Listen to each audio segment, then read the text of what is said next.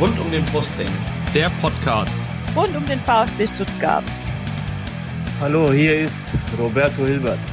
Hallo, hier ist Peter Reichert. Hallo, hier ist Andi Buck. Ich wünsche euch viel Spaß beim Podcast rund um den Brustring.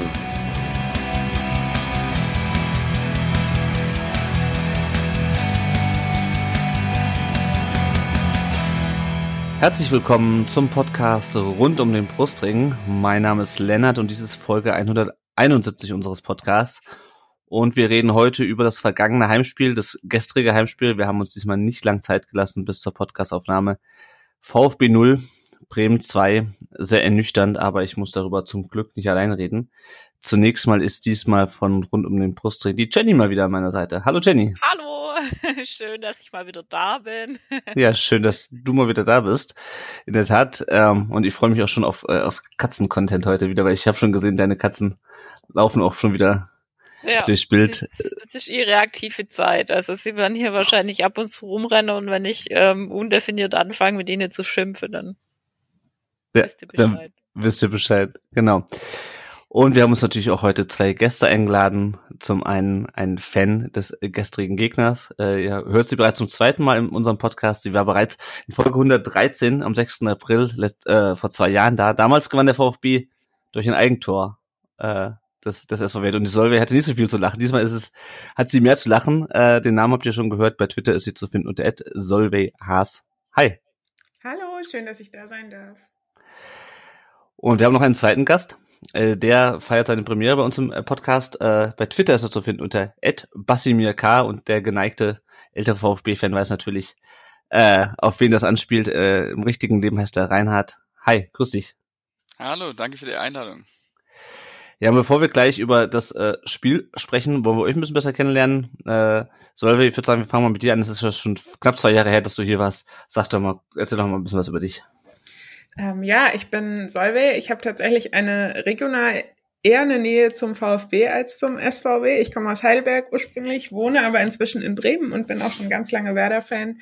Äh, ein Teil meines Herzens gehört auch noch Eintracht Frankfurt. Darüber wollen wir hier heute bitte nicht reden. ähm, ja, genau. Ähm, das bin ich. Sehr gut. Reinhard. Ja, äh, ich bin Reinhard, äh, 32 Jahre alt, komme äh, aus dem Umland von Stuttgart, aus dem Speckgürtel, äh, wohne jetzt seit sechs Jahren wirklich richtig in Stuttgart. Legen die Stuttgarter vor allem Wert drauf, dass es einen großen Unterschied macht. Und war auch mal in meinem Rahmen meines FSJs äh, in, in Bremen. Genau, habe da ein Jahr lang gearbeitet. Sehr schön. Also ein schöner Nord-Süd-Austausch hier heute. Gut, äh, ich habe für euch beide noch eine Quizfrage vorbereitet, auf die ihr von der ihr noch nichts wisst, äh, hat ein bisschen was mit beiden Vereinen zu tun. Und zwar ist die Frage, welcher Spieler, es sind ja schon ein paar Spieler zwischen ähm, äh, Bremen und Stuttgart hin und her gewechselt, es sind nicht allzu viele, weil die Distanz dann doch ziemlich groß ist und früher die nicht so große Sprünge gemacht haben. Aber welcher ist denn der letzte Spieler, der direkt von einem der beiden Vereine zum anderen gewechselt ist?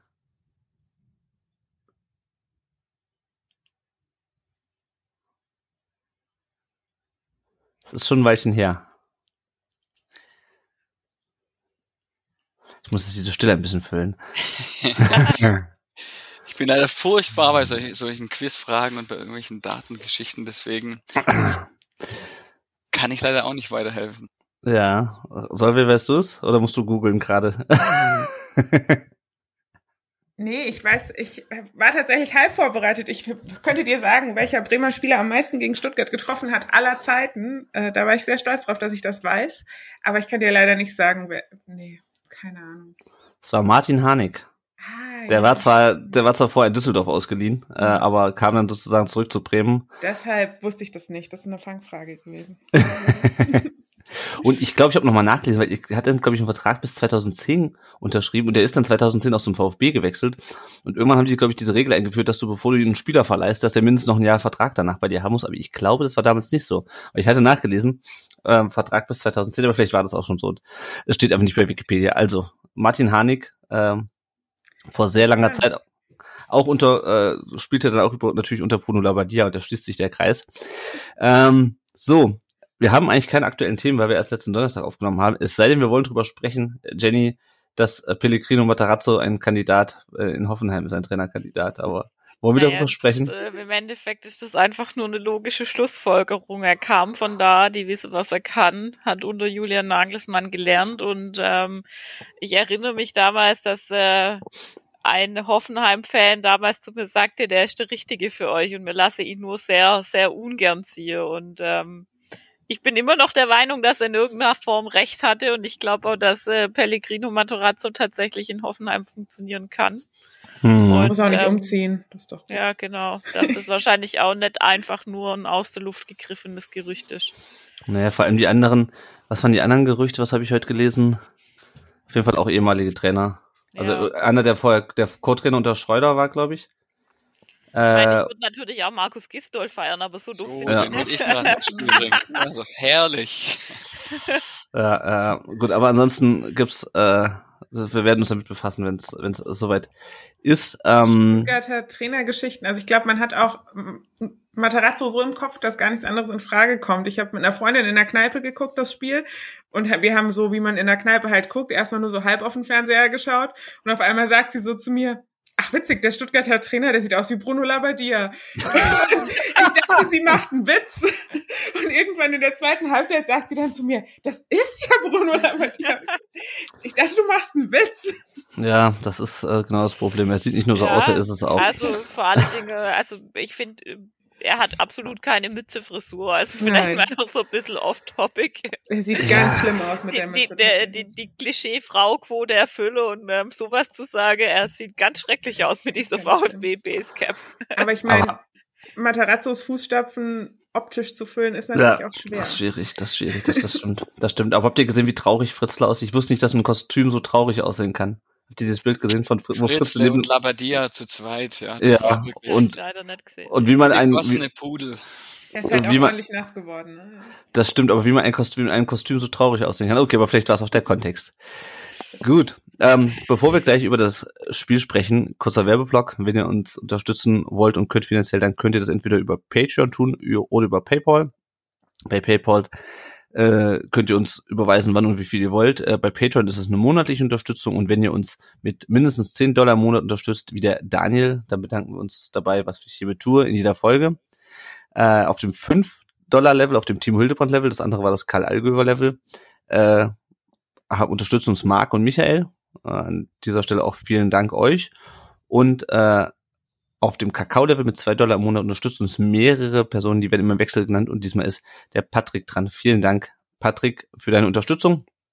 Äh, uns helfen dabei schon kleine Spenden, die setzen wir dafür ein, unsere, äh, unsere laufenden Kosten zu decken oder unser neues Equipment äh, mal zu holen oder wir sparen es an. Alles, was ihr darüber wissen müsst, findet ihr auf rundumdenbrustring.de slash support. Ja, und jetzt reden wir mal über dieses Spiel am Sonntagabend, Sonntagnachmittag, VfB 0, Bremen 2. Wir schauen erstmal auf die Aufstellung ähm, vom VfB. Müller im Tor, äh, das ist relativ unspektakulär. Und dann, Reinhard, eine Viererkette mit Anton auf rechts, Mafropanos, Ito innen und Natel links. Also quasi die gleiche, das gleiche wie die letzten Spiele. Wie groß ist dein Verständnis für einen äh, Waldemar Anton auf der Rechtsverteidigerposition? Mittlerweile äh, nicht vorhanden. Also ich fand. Äh, exakt das gleiche geantwortet. ja, also ich mal bei dem ersten Spiel dachte man noch so, okay, kann man mal ausprobieren. Vielleicht hat er was gesehen in der Vorbereitung und entwickelt ihn in eine andere Richtung. Aber ähm, das war jetzt ja das dritte, vierte Spiel, wo einfach nichts kam. Und äh, vor allem nach vorne finde ich es wirklich äh, grauenhaft. Also ich mag ihn total als Spieler, aber auf der Position ist es, äh, ich finde es wirklich schwierig. Ja, na. Dann Karasor äh, im, im defensiven Mittelfeld, Haraguchi mit seinem Startelfdebüt, nachdem er ja in Paderborn zur Hälfte äh, reinkam und äh, Wataru Endo. Und vorne dann Perea, äh, Girassi und Fürich, das ist, glaube ich, alles relativ unspektakulär. Sagadu und Sosa zum ersten Mal seit langem wieder auf der Bank und Enzo Mio war nicht mal im Kader diesmal, Jenny. Was sagst du dazu?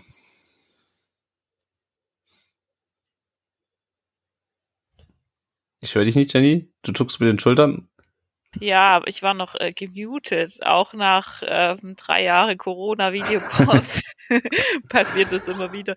Äh, er wird ja tatsächlich total polarisierend, differenzierend betrachtet. Ich, ich habe mich mit der Causa tatsächlich wenig beschäftigt. Ähm, von dem her kann ich wenig dazu sagen, aber es wird schon seine richtigen Gründe gehabt haben, dass er nicht im Kader Mhm. ist. Was ich irgendwie ähm, mehr schade finde oder mehr zu bedauern finde, ist tatsächlich irgendwie Lee Eckloff. Also, dass der so gar keine Rolle spielt in der aktuellen Situation. Ähm, ist für mich relativ schwer nachvollziehbar, weil Ja. so schlecht kann der Junge echt nicht sein. Ähm, hat auch in der Jugend schon einiges gezeigt, was er kann. In den Einsätzen, die er unter Matarazzo hatte, schon einiges gezeigt. Ähm, und ich glaube nicht, dass er jetzt irgendwie einer ist, der jetzt äh, durch fehlende Disziplin oder so auffällt, was ja bei Milo schon eher diskutiert war.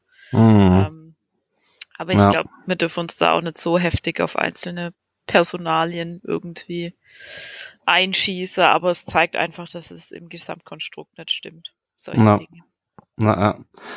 Und da die Solve ja auch dankenswerterweise die Aufstellung der Bremer äh, einge, ja, eingefügt hat in unser Dokument. Bei euch fiel ja äh, Mitchell Weiser auf der rechten Seite aus und äh, ich, als ich mich im Vorfeld des Spiels mit Bremen beschäftigt habe und gesehen habe, was Mitchell Weiser bei euch alles abreißt diese Saison, war ich ein bisschen überrascht, weil äh, ich dachte zuletzt irgendwie in, wo hat er früher gespielt, Leverkusen Ja. In Erinnerung und ähm, ich habe den nicht so nicht so wichtig in Erinnerung, aber der ist schon relativ wichtig bei euch offensiv, oder? Ja, total. Also der, ich glaube, das ist so ein Spieler, der nicht in jedem Umfeld funktioniert einfach. Und das hat bei Werder schon oft funktioniert.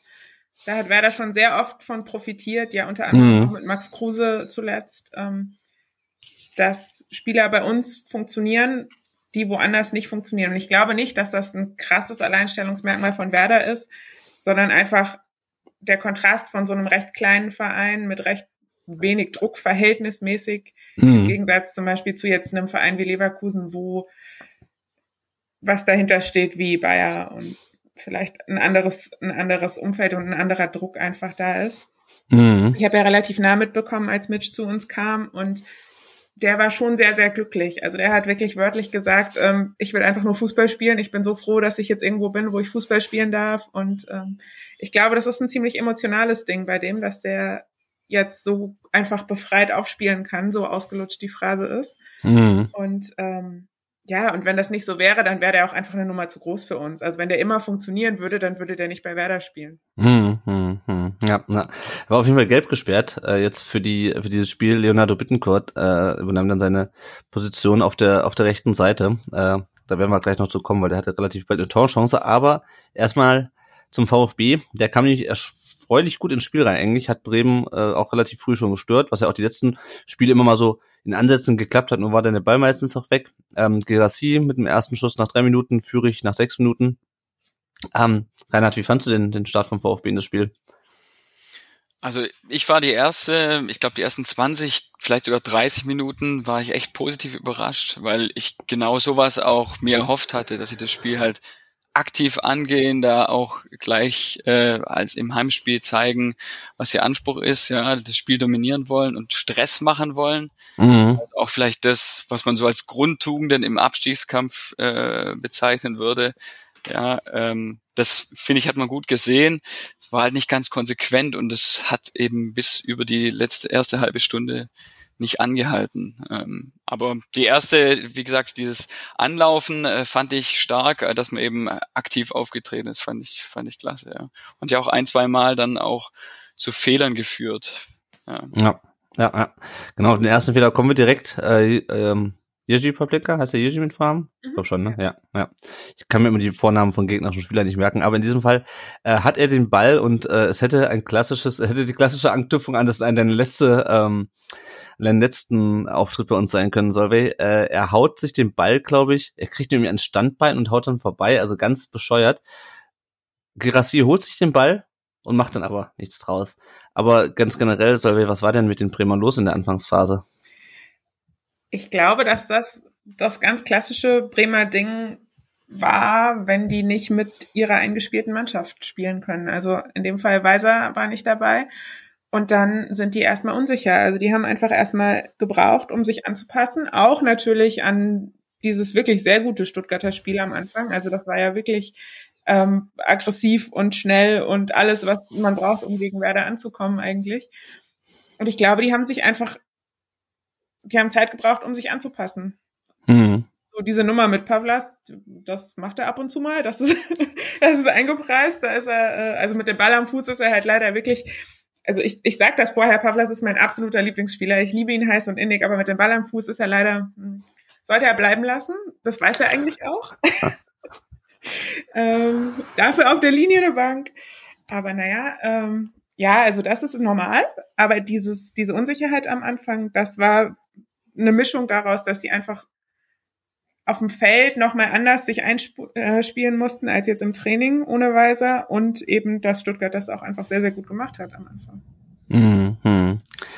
Ja, ansonsten hat sich äh, der Pavlas ja sonst schadlos gehalten, äh, größtenteils über das Spiel. Da kam die 13 Minute und es gab Gelb für Anton relativ früh. Ähm, der Herr Groß hatte, äh, wie heißt der mit Vornamen? Ich muss mich Vornamen aufschreiben. Christian, ja genau. Ja, natürlich wieder Trainer. Genau.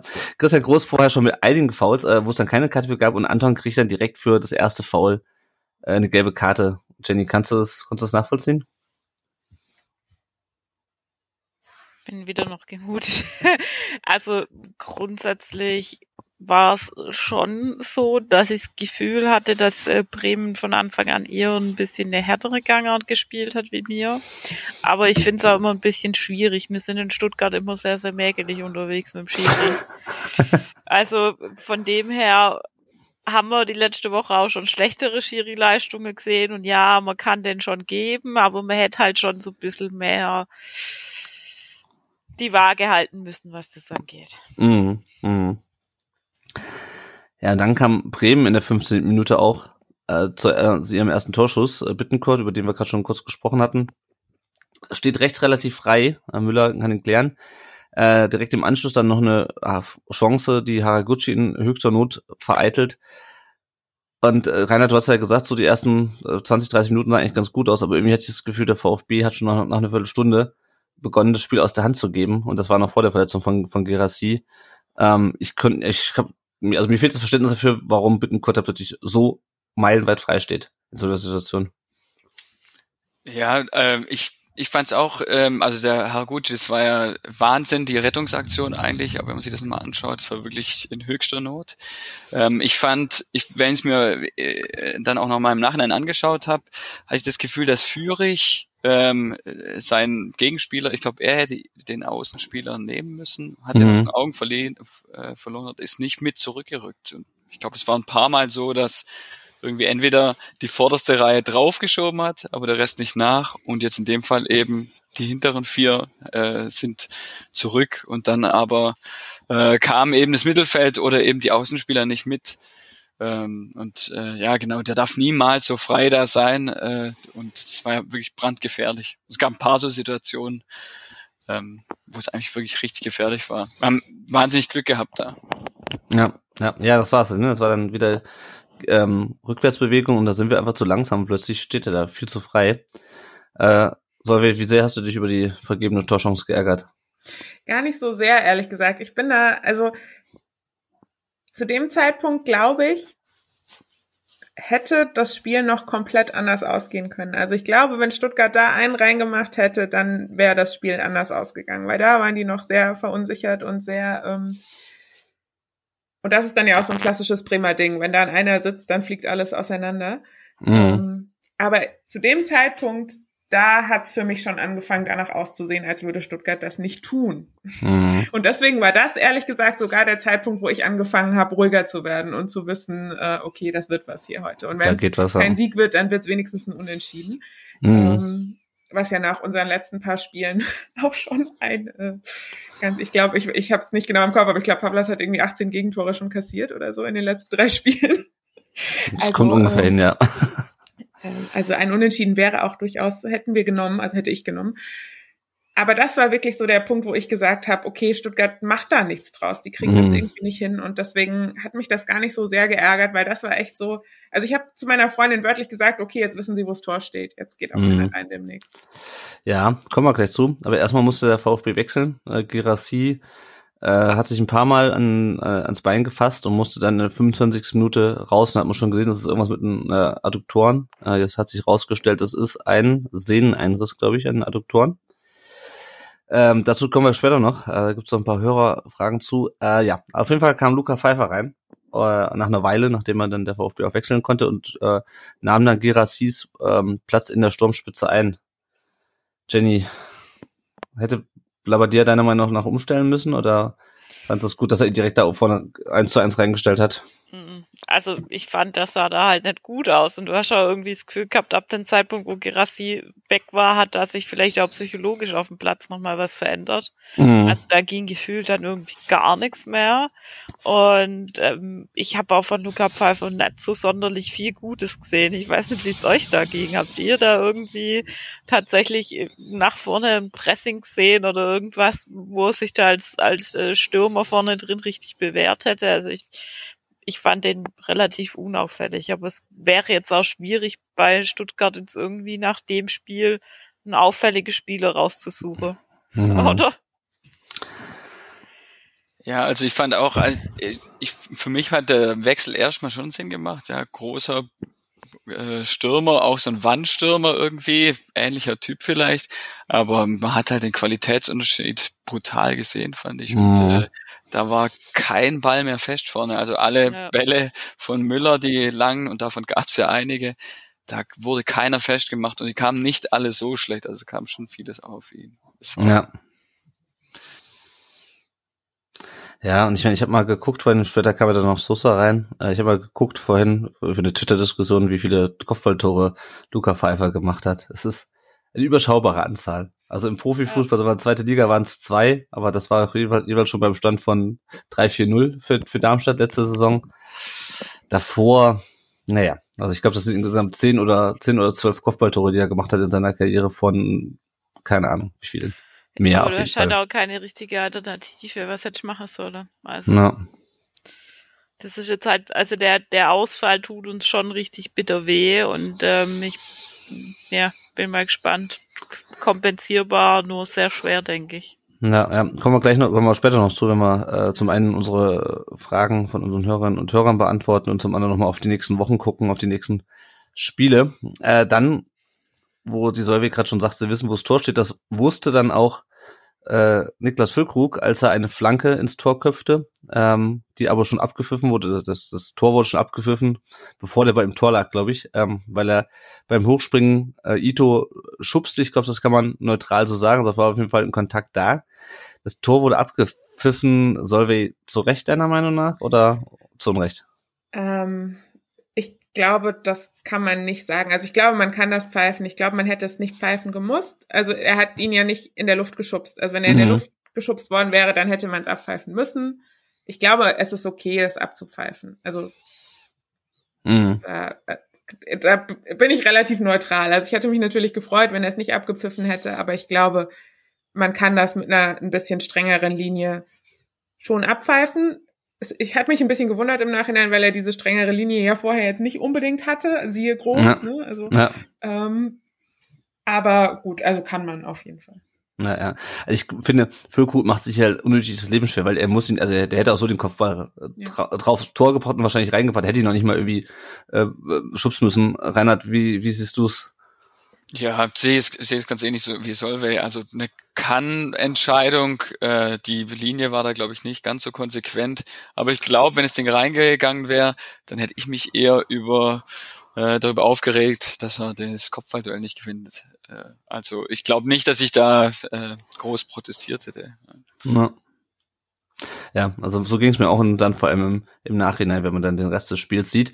Äh, Anton hatte dann noch eine Chance in der 37. Aber so wirklich offensiv fand der VfB das schon nicht mehr statt, zumindest nicht wirklich gefährlich. Dann gab es eine 39. Minute für Niklas Schmidt, diesmal habe ich mir den Vornamen aufgeschrieben, gelb. Und das war ja nur ehrlich gesagt fast gar nichts, oder? Also wenn wir von Linie sprechen, ich finde, dafür muss man halt dann nicht gelb geben. Also da hätte man lieber den Christian Groß vorher äh, die, den Karton unter die Nase halten müssen, als jetzt dem, dem, dem Niklas Schmidt, der, was ich fand, ein relativ normales Foul war. Oder halt kein Gelb. Ich finde es ein bisschen lustig, weil es ist fast ein bisschen so, als hätte er die Spieler im Verhältnis bewertet. Also diese ganzen Fouls von Grosso, das war für Grosso nicht viel, weil Grosso ist so ein Rumpelfußballer.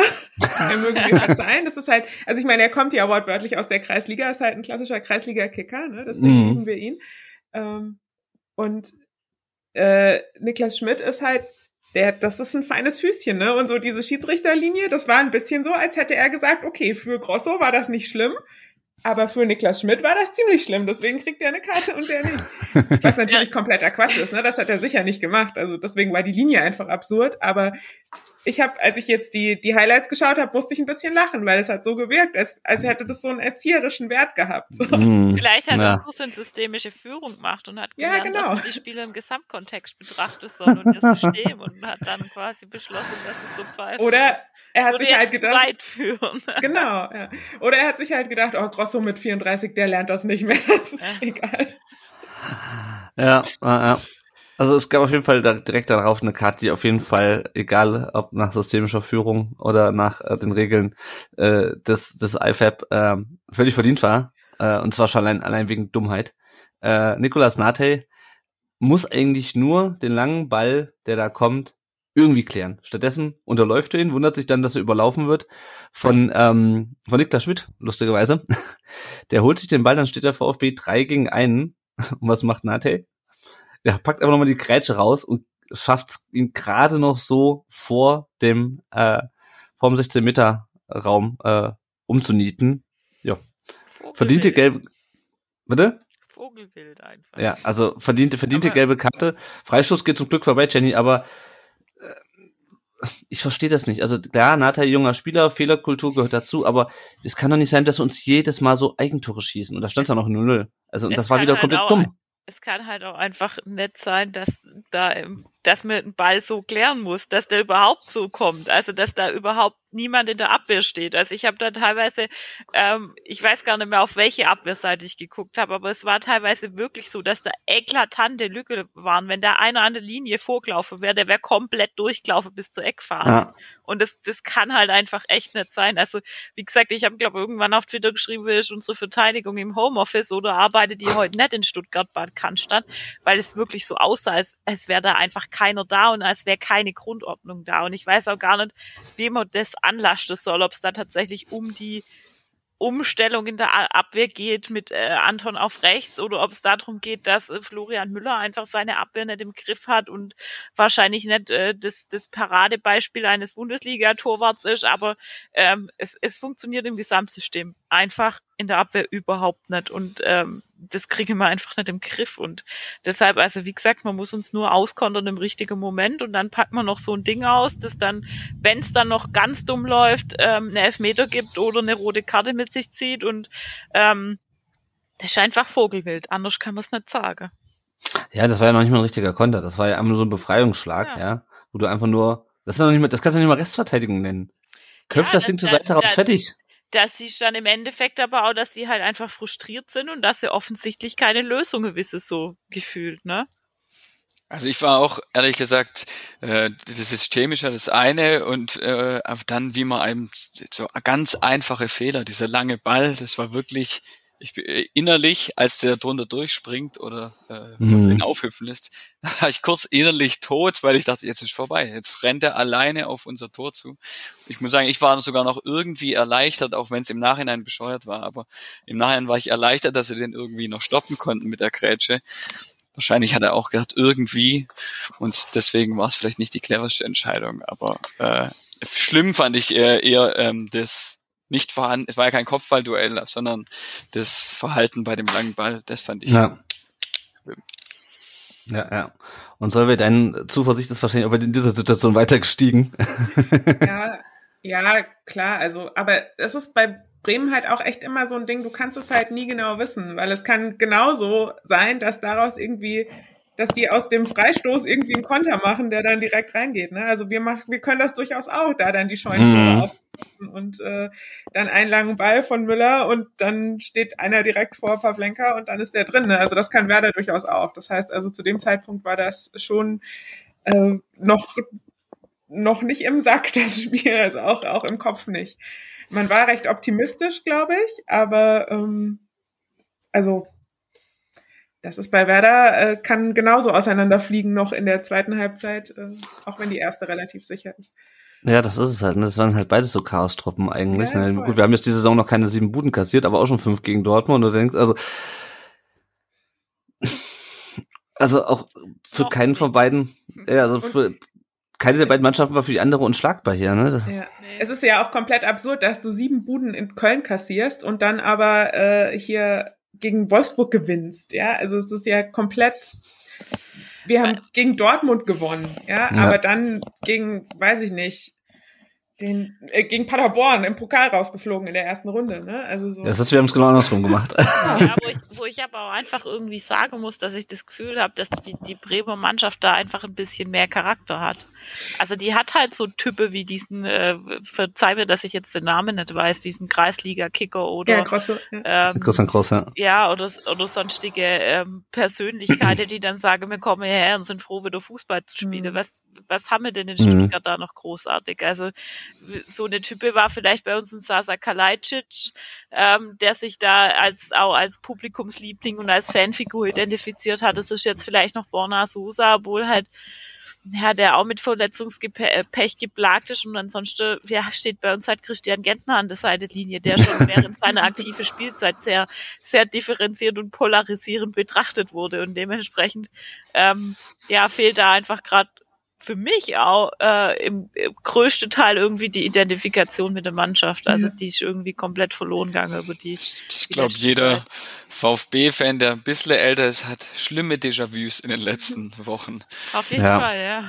Also Ja, ich, ich kann Hm. nicht sagen, woran es da bei Stuttgart fehlt, ne? aber das ist genau der Punkt bei Werder. Also diese Mannschaft, die sieht ja von außen oft so ein bisschen wild aus, aber charakterlich passen die einfach alle zusammen. Also da ist keiner dabei, der irgendwie blöd ist oder charakterlich da nicht reinpasst oder so. Und Baumann hat, also unser Manager hat diese Mannschaft so gut zusammengestellt und so Spieler ausgesucht, die da wirklich einfach 100 Prozent reinpassen.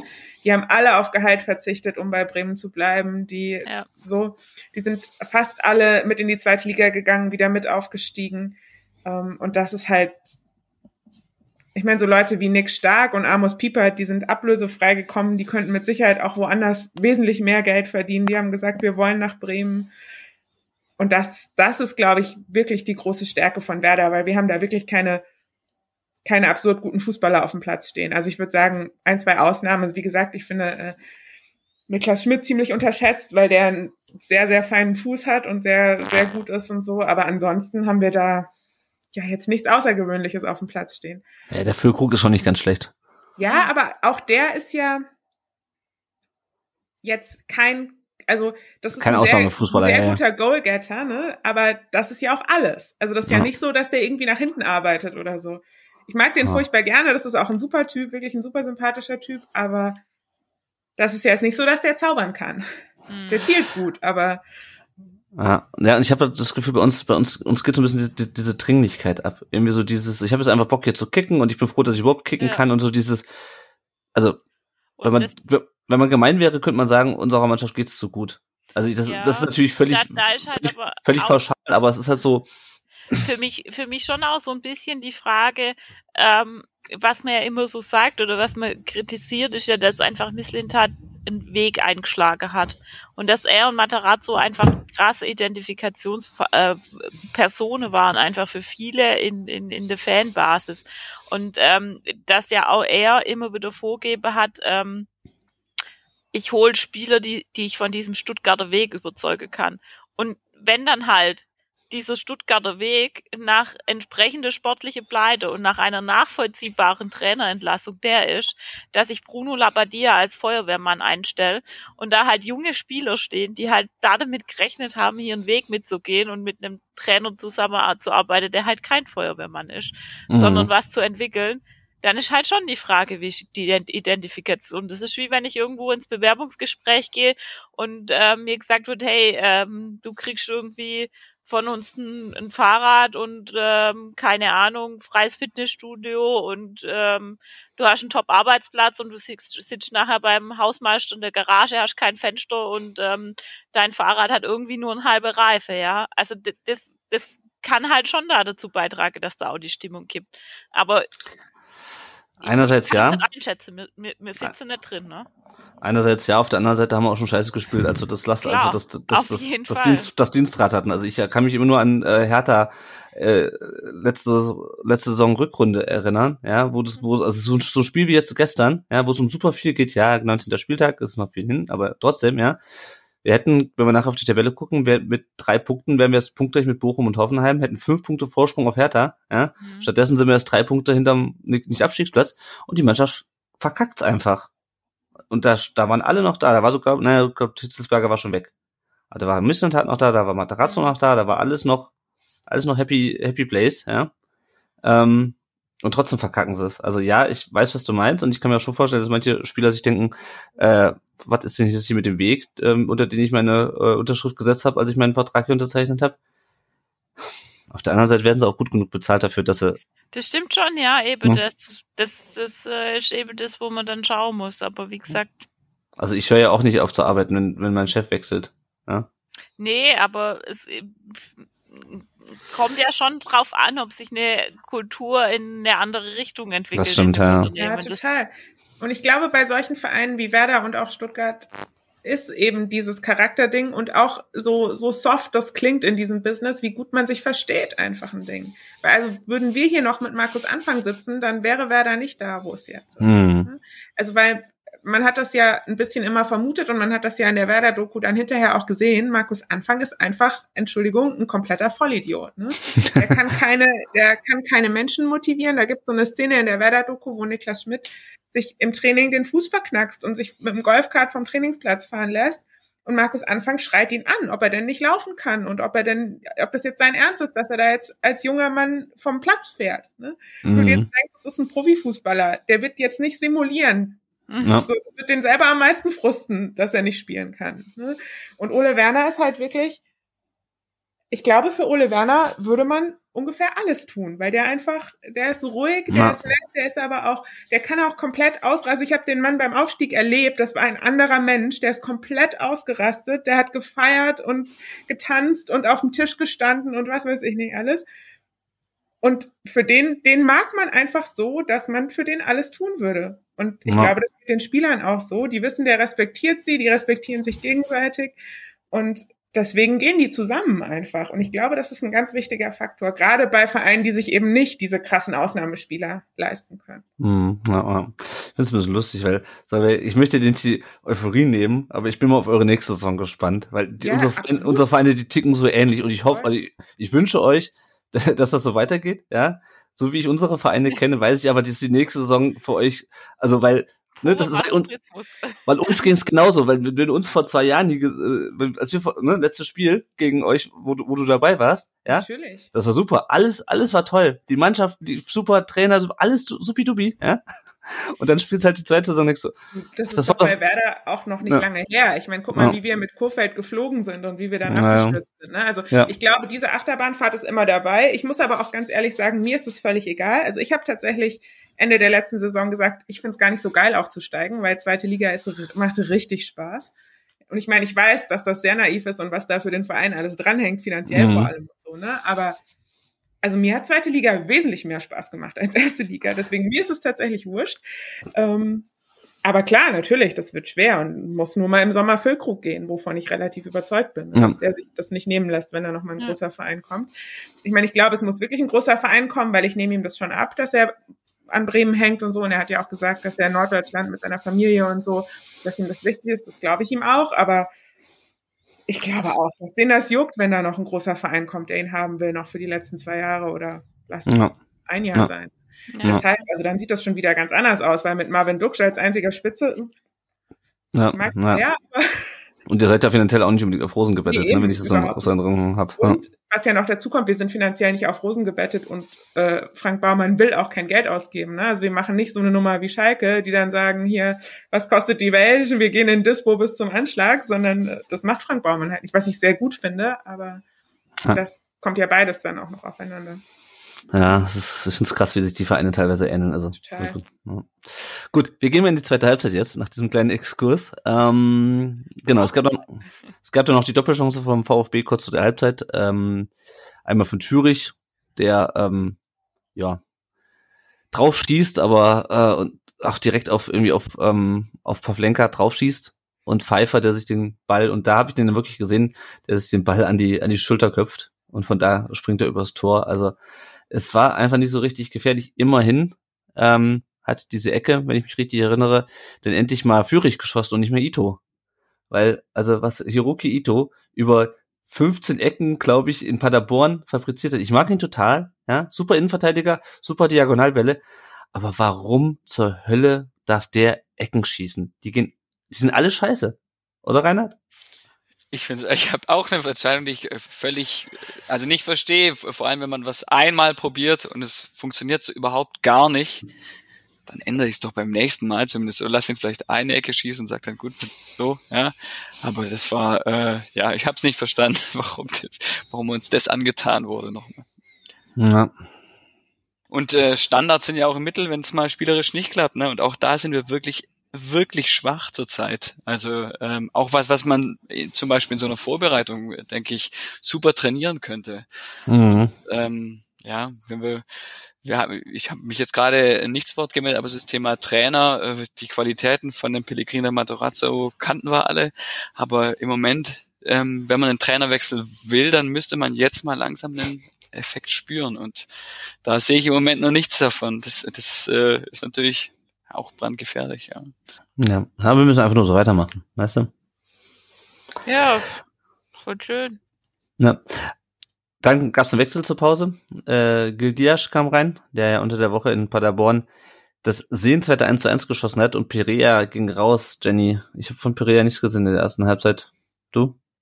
Wie ich gerade vorhin schon gesagt habe, es gab keinen Spieler, der mich sonderlich Mhm. beeindruckt hat und Pereira war das wohl dann auch nicht. Nein, nicht so wirklich. so gefühlt er spiegelt es nur wieder, wie es mir gerade bezüglich meiner Identifikation mit dem VfB geht. Mhm. Ja, ja. Ziemliches Kontrastprogramm zu Solvay, die hier, jeder Spieler hat seinen Spitznamen und äh, Ja, aber das mit den Spitznamen ist auch so ein Werder-Ding. Also das, das ist ja, das ist ja bei Werder immer so, dass mhm. die Spitznamen haben alle. Und ähm, ich war ja halt auch einfach ein bisschen näher dran als der Durchschnittsfan, deswegen ähm, und deswegen weiß ich halt auch, dass die alle sich wirklich 100% mit dem Verein äh, identifizieren. Mhm. Und das, das ist bei Werder auch noch nicht lange so. Ne? Das kommt bei euch auch wieder, auf jeden Fall. ja. Und dann habt eine- ihr, habt ihr auch solche Momente und dann wird's wieder wunderschön. Ja, wir ich hatten- kann vielleicht einen ganz Ja. kleinen erzählen. Ich Wir hab, glauben ähm, ganz fest dran. ja, Ja. und ich erzähle euch einen ganz kleinen und den habt ihr auch bald. Ich habe ähm, mit Pavlenka die Vertragsverlängerung gemacht, die Fotos von ihm gemacht und dann bin ich mit ihm zurückgelaufen und alle Kameras waren aus und er hat es wirklich nicht für die Kamera gesagt. Er hat zu mir gesagt, weil er hatte ja auch Angebote und hätte woanders hingekonnt und er hat zu mir gesagt, weißt du, manchmal muss man sich nicht wegen dem Geld entscheiden, manchmal muss man sich wegen der Liebe entscheiden. ja. Und ich war so, oh Gott. Und dann hast du angefangen zu weinen vor Rührung Ja, wahrscheinlich. wirklich fast. Ich hatte wirklich fast angefangen zu weinen. Weil es einfach, es war halt echt, man, man hat es ihm abgenommen, weil es war halt auch wirklich niemand da. Ne? Warum soll er Mhm. das zu mir sagen? Soll er in ein Bildmikro sagen? Dann denkt man ja, okay, komm. Ja. Aber es war halt niemand da außer mir und ich bin wirklich nicht wichtig. Also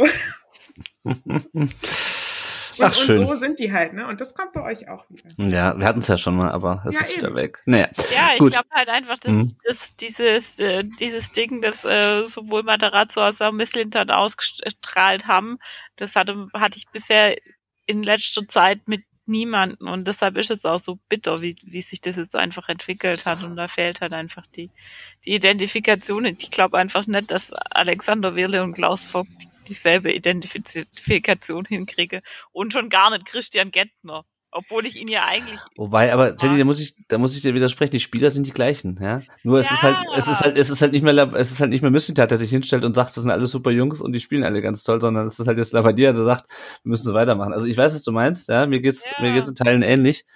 Ähm, Aber das Aber- ist schon so ein Gesamtding. Also wir Ja. hatten, ich, ich fühle das so, weil wir hatten diese Phase, bevor Kofeld kam. Da hatten wir ja Nuri und ja auch dir und so, ne? Also äh, ihr, ähm, da, nee, stimmt gar nicht. Quatsch, ja, aber ich egal. sagen. Ähm, hier, ich verwechsel die immer. Labadia und den anderen. Egal. Ihr wisst, wen ich meine. Alle, die es hören, wissen, wen ich meine und lachen mich gerade aus. Ich fühle mich ausgelacht. Auf jeden Fall hatten wir auch so eine Phase, ähm, wo einfach so ständig die Trainer gewechselt haben und dann Skripnik und was weiß ich. Und das war auch so ein Gefühl von, die verstehen Werder nicht richtig. Mhm. Und dann kommt wieder einer, der es versteht und der das in die Hand nimmt und dann geht's wieder ab. Und das, das ist, glaube ich, die ganz normale Achterbahn. Und das, äh, das wird auch bei Stuttgart auf jeden Fall wieder. Ja, hoffen wir drauf. Ihr habt ja die gleichen Vor ihr habt ja die gleichen Voraussetzungen. Ihr habt ja auch so eine ganz starke regionale Verbundenheit und richtig coole Fans und so. Und ich glaube, das, das kommt auch, das spielt dann alles irgendwann wieder zusammen und dann wird's wieder schön. Sehr gut. Das hört sich schön an für die äh, fernere Zukunft. Wir müssen das erstmal, bevor es besser wird, muss es erstmal schlechter werden. Nämlich Bremen geht in der 59. Minute mit 1-0 durch Jens. Und das habe ich äh, bei unserem letzten, der hat glaube ich schon beim letzten, unserem letzten Spiel gegen euch äh, eine relativ prominente Rolle gespielt. Ich habe mir den Namen auch nicht mehr entquatschen. Stay. Wie wird der ausgesprochen? Stay. Jens. Stay, mhm. Stay. Stark, äh, starke geschrieben. Äh, Füllkrug, äh, über den haben wir gerade schon gesprochen äh, ist wieder in einem Zweikampf. Äh, diesmal springt Karaso in die Luft und ähm, Füllkrug unterläuft ihn, schiebt ihn weg, wie auch immer, auf jeden Fall ist ein Kontakt äh, und ähm, der Ball kommt dann äh, zu Dux. Drei Leute gehen auf, gehen auf Dux drauf, so wie in der äh, Szene vorher, wo, wo Bittenkurt so äh, frei steht.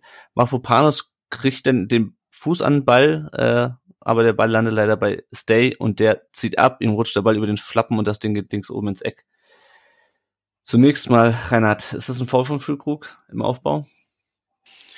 Also äh, im ersten Moment äh, dachte ich auf jeden Fall, weil äh, ja, vielleicht aus der Distanz und im Stadion äh, sah es auf jeden Fall so aus, als ob er ihn wegschiebt auch noch. Ähm, in Wiederholung war ich mir dann nicht mehr so ganz sicher und ja, vielleicht wieder das gleiche, ein kann äh, Freistoß, aber kein muss Freistoß. Mhm. Ich weiß, ich ziehe mich da der aus der Atmos äh, äh, aus der Affäre ein bisschen, aber äh, ich finde, das ist nicht der Grund für das äh, für das für das Gegentor. Ähm, ja, kann man pfeifen. Ich hab's mir natürlich gewünscht, aber Ja. Ja, und was halt mich ja wirklich nervt, ist, dass dann halt, wie wieder zu tritt und und das ist Day, der steht einfach daneben, kriegt den Ball halt, ja, und es achtet aber auch keiner drauf, weil wir mit drei Leuten auf einen Spieler draufgehen. Ich weiß gar nicht, was das soll. Ja, das ist wirklich, wenn du dir das anguckst, ich habe mir das nochmal angeguckt, angehalten, das ist wie früher in der Schule. Alle auf den, den mit dem Ball drauf. Das ist also absolute Katastrophe. Vielleicht Aber Dux macht das schon auch gut, ne? Also der rempelt da schon ordentlich rum. Der,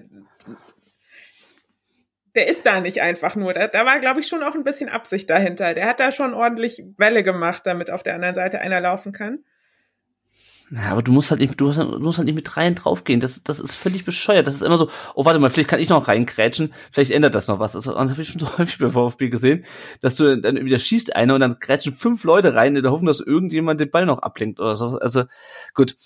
Jenny, was hast du denn zum Tor? Warst Pech? Was, äh, war der eben über den Schlappen rutscht und ganz komisch ins Tor eiert dann? War es der Schiri oder haben wir einfach scheiße verteidigt?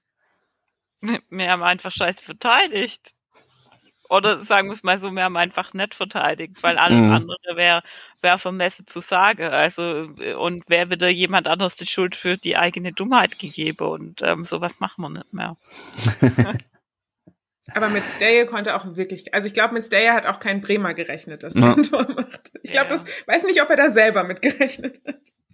Weil also der war ja wirklich unser Problemkind so ein bisschen. Ne? Also ich glaube, in Bremen gibt's keine Problemkinder, aber so vom Gefühl her war der ja so unser Königstransfer, teuerster Spieler seit langem und ähm, von einem Champions League Teilnehmer und was weiß ich nicht. Und der kam ja überhaupt nicht rein. Also der hat ja Mhm. ganz lange auch nur auf der Bank gesessen und kam irgendwie überhaupt nicht in die Mannschaft und so und dann Umso schöner für ihn.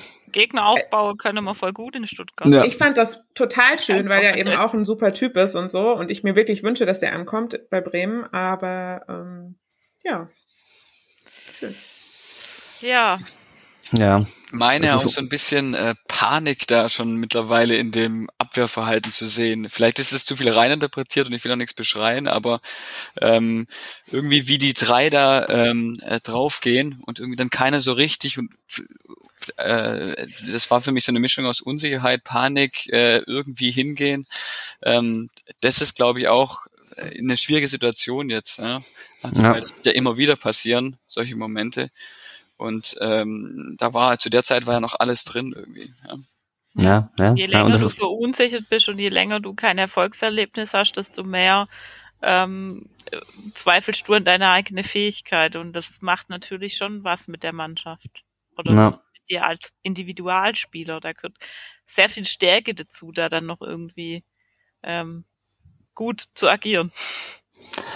Ja, und es ist halt das gleiche wie bei diesem, dieser gelben Karte für Nate. Ähm, das ist einfach völlig panisches Durcheinanderkrätschen und also diese, diese Krätsch von Nate ist so überflüssig, ja, weil da stehen noch zwei andere, aber Hauptsache was gemacht. Dann gab's zwei gelbe Karten für Amos Pieper und Marco Riedel.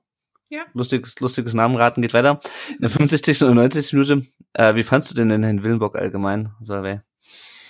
Wild. Also ich fand, es war jetzt irgendwie keine krasse Fehlentscheidung. Es war auch nichts dabei, wo ich jetzt aufgeschrien hätte, wirklich und gesagt hätte, okay, das, da hat er jetzt wirklich krass was falsch gemacht. Aber ich glaube, er hat dem Spiel trotzdem nicht gut getan. Also ich Mhm. glaube, er hat ähm, eine klarere Linie wäre besser gewesen. Also hier die Geschichte da vorher von Friedel gegen Endo, ich meine, das hat er gut gemacht, Marco, ne? Das, das war gut durchge, aber das hätte man schon auch pfeifen können. Also, Mhm. wenn man, wenn man da ein paar andere Geschichten vorher pfeift, dann kann man das durchaus auch pfeifen und dann ist es vielleicht auch noch mal eine andere Geschichte. Ne? Also Mhm.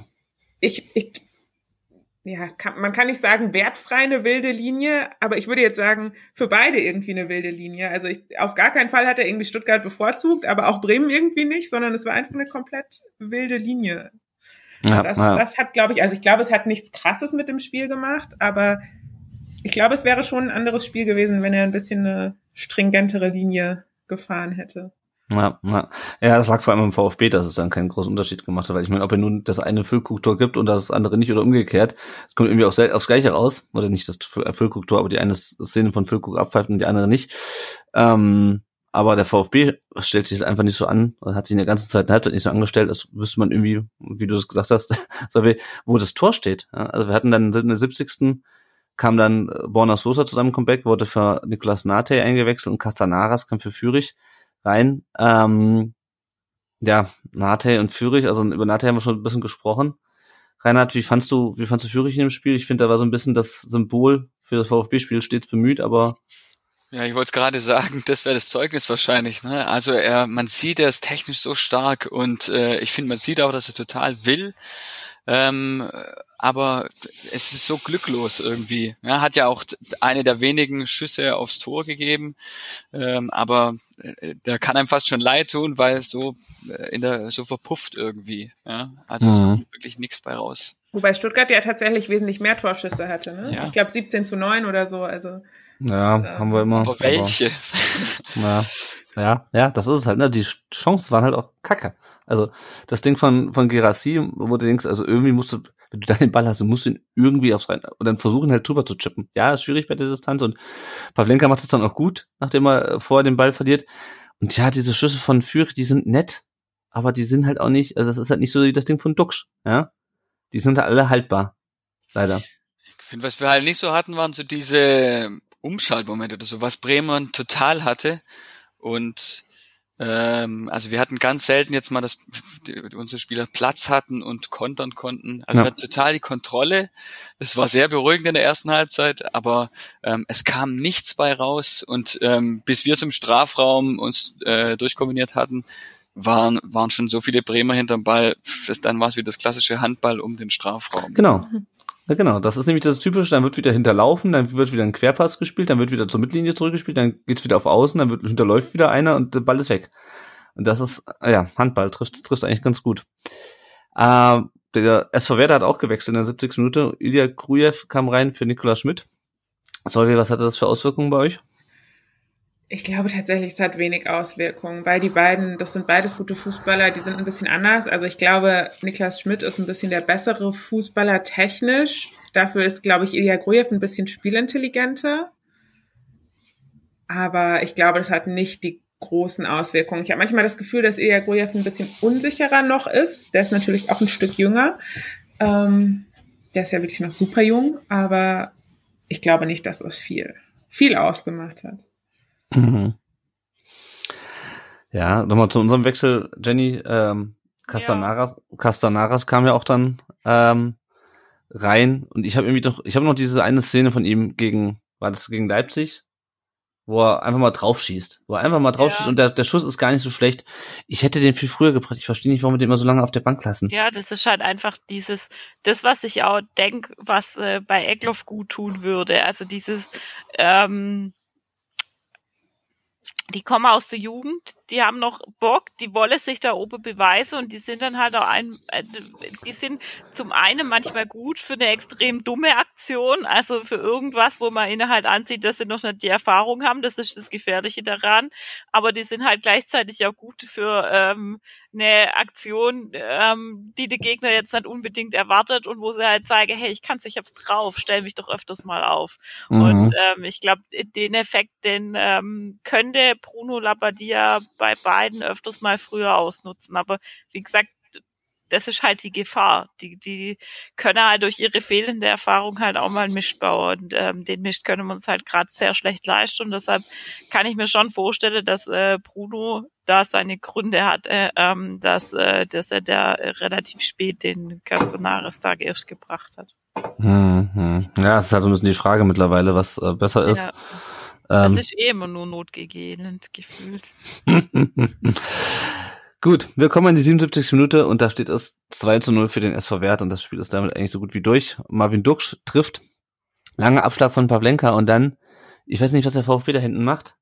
Der Ball wird hin und her geköpft mhm. ja, und dann hat Füllkrug den Ball und ich habe mir nochmal auch die Szene nochmal angehalten und du siehst, wo Duksch, der steht da, streckt die Arme aus, sagt, gib her, gib her das Ding, gib her, kriegt den Ball völlig frei und knallt ihn halt richtig geil in den Winkel.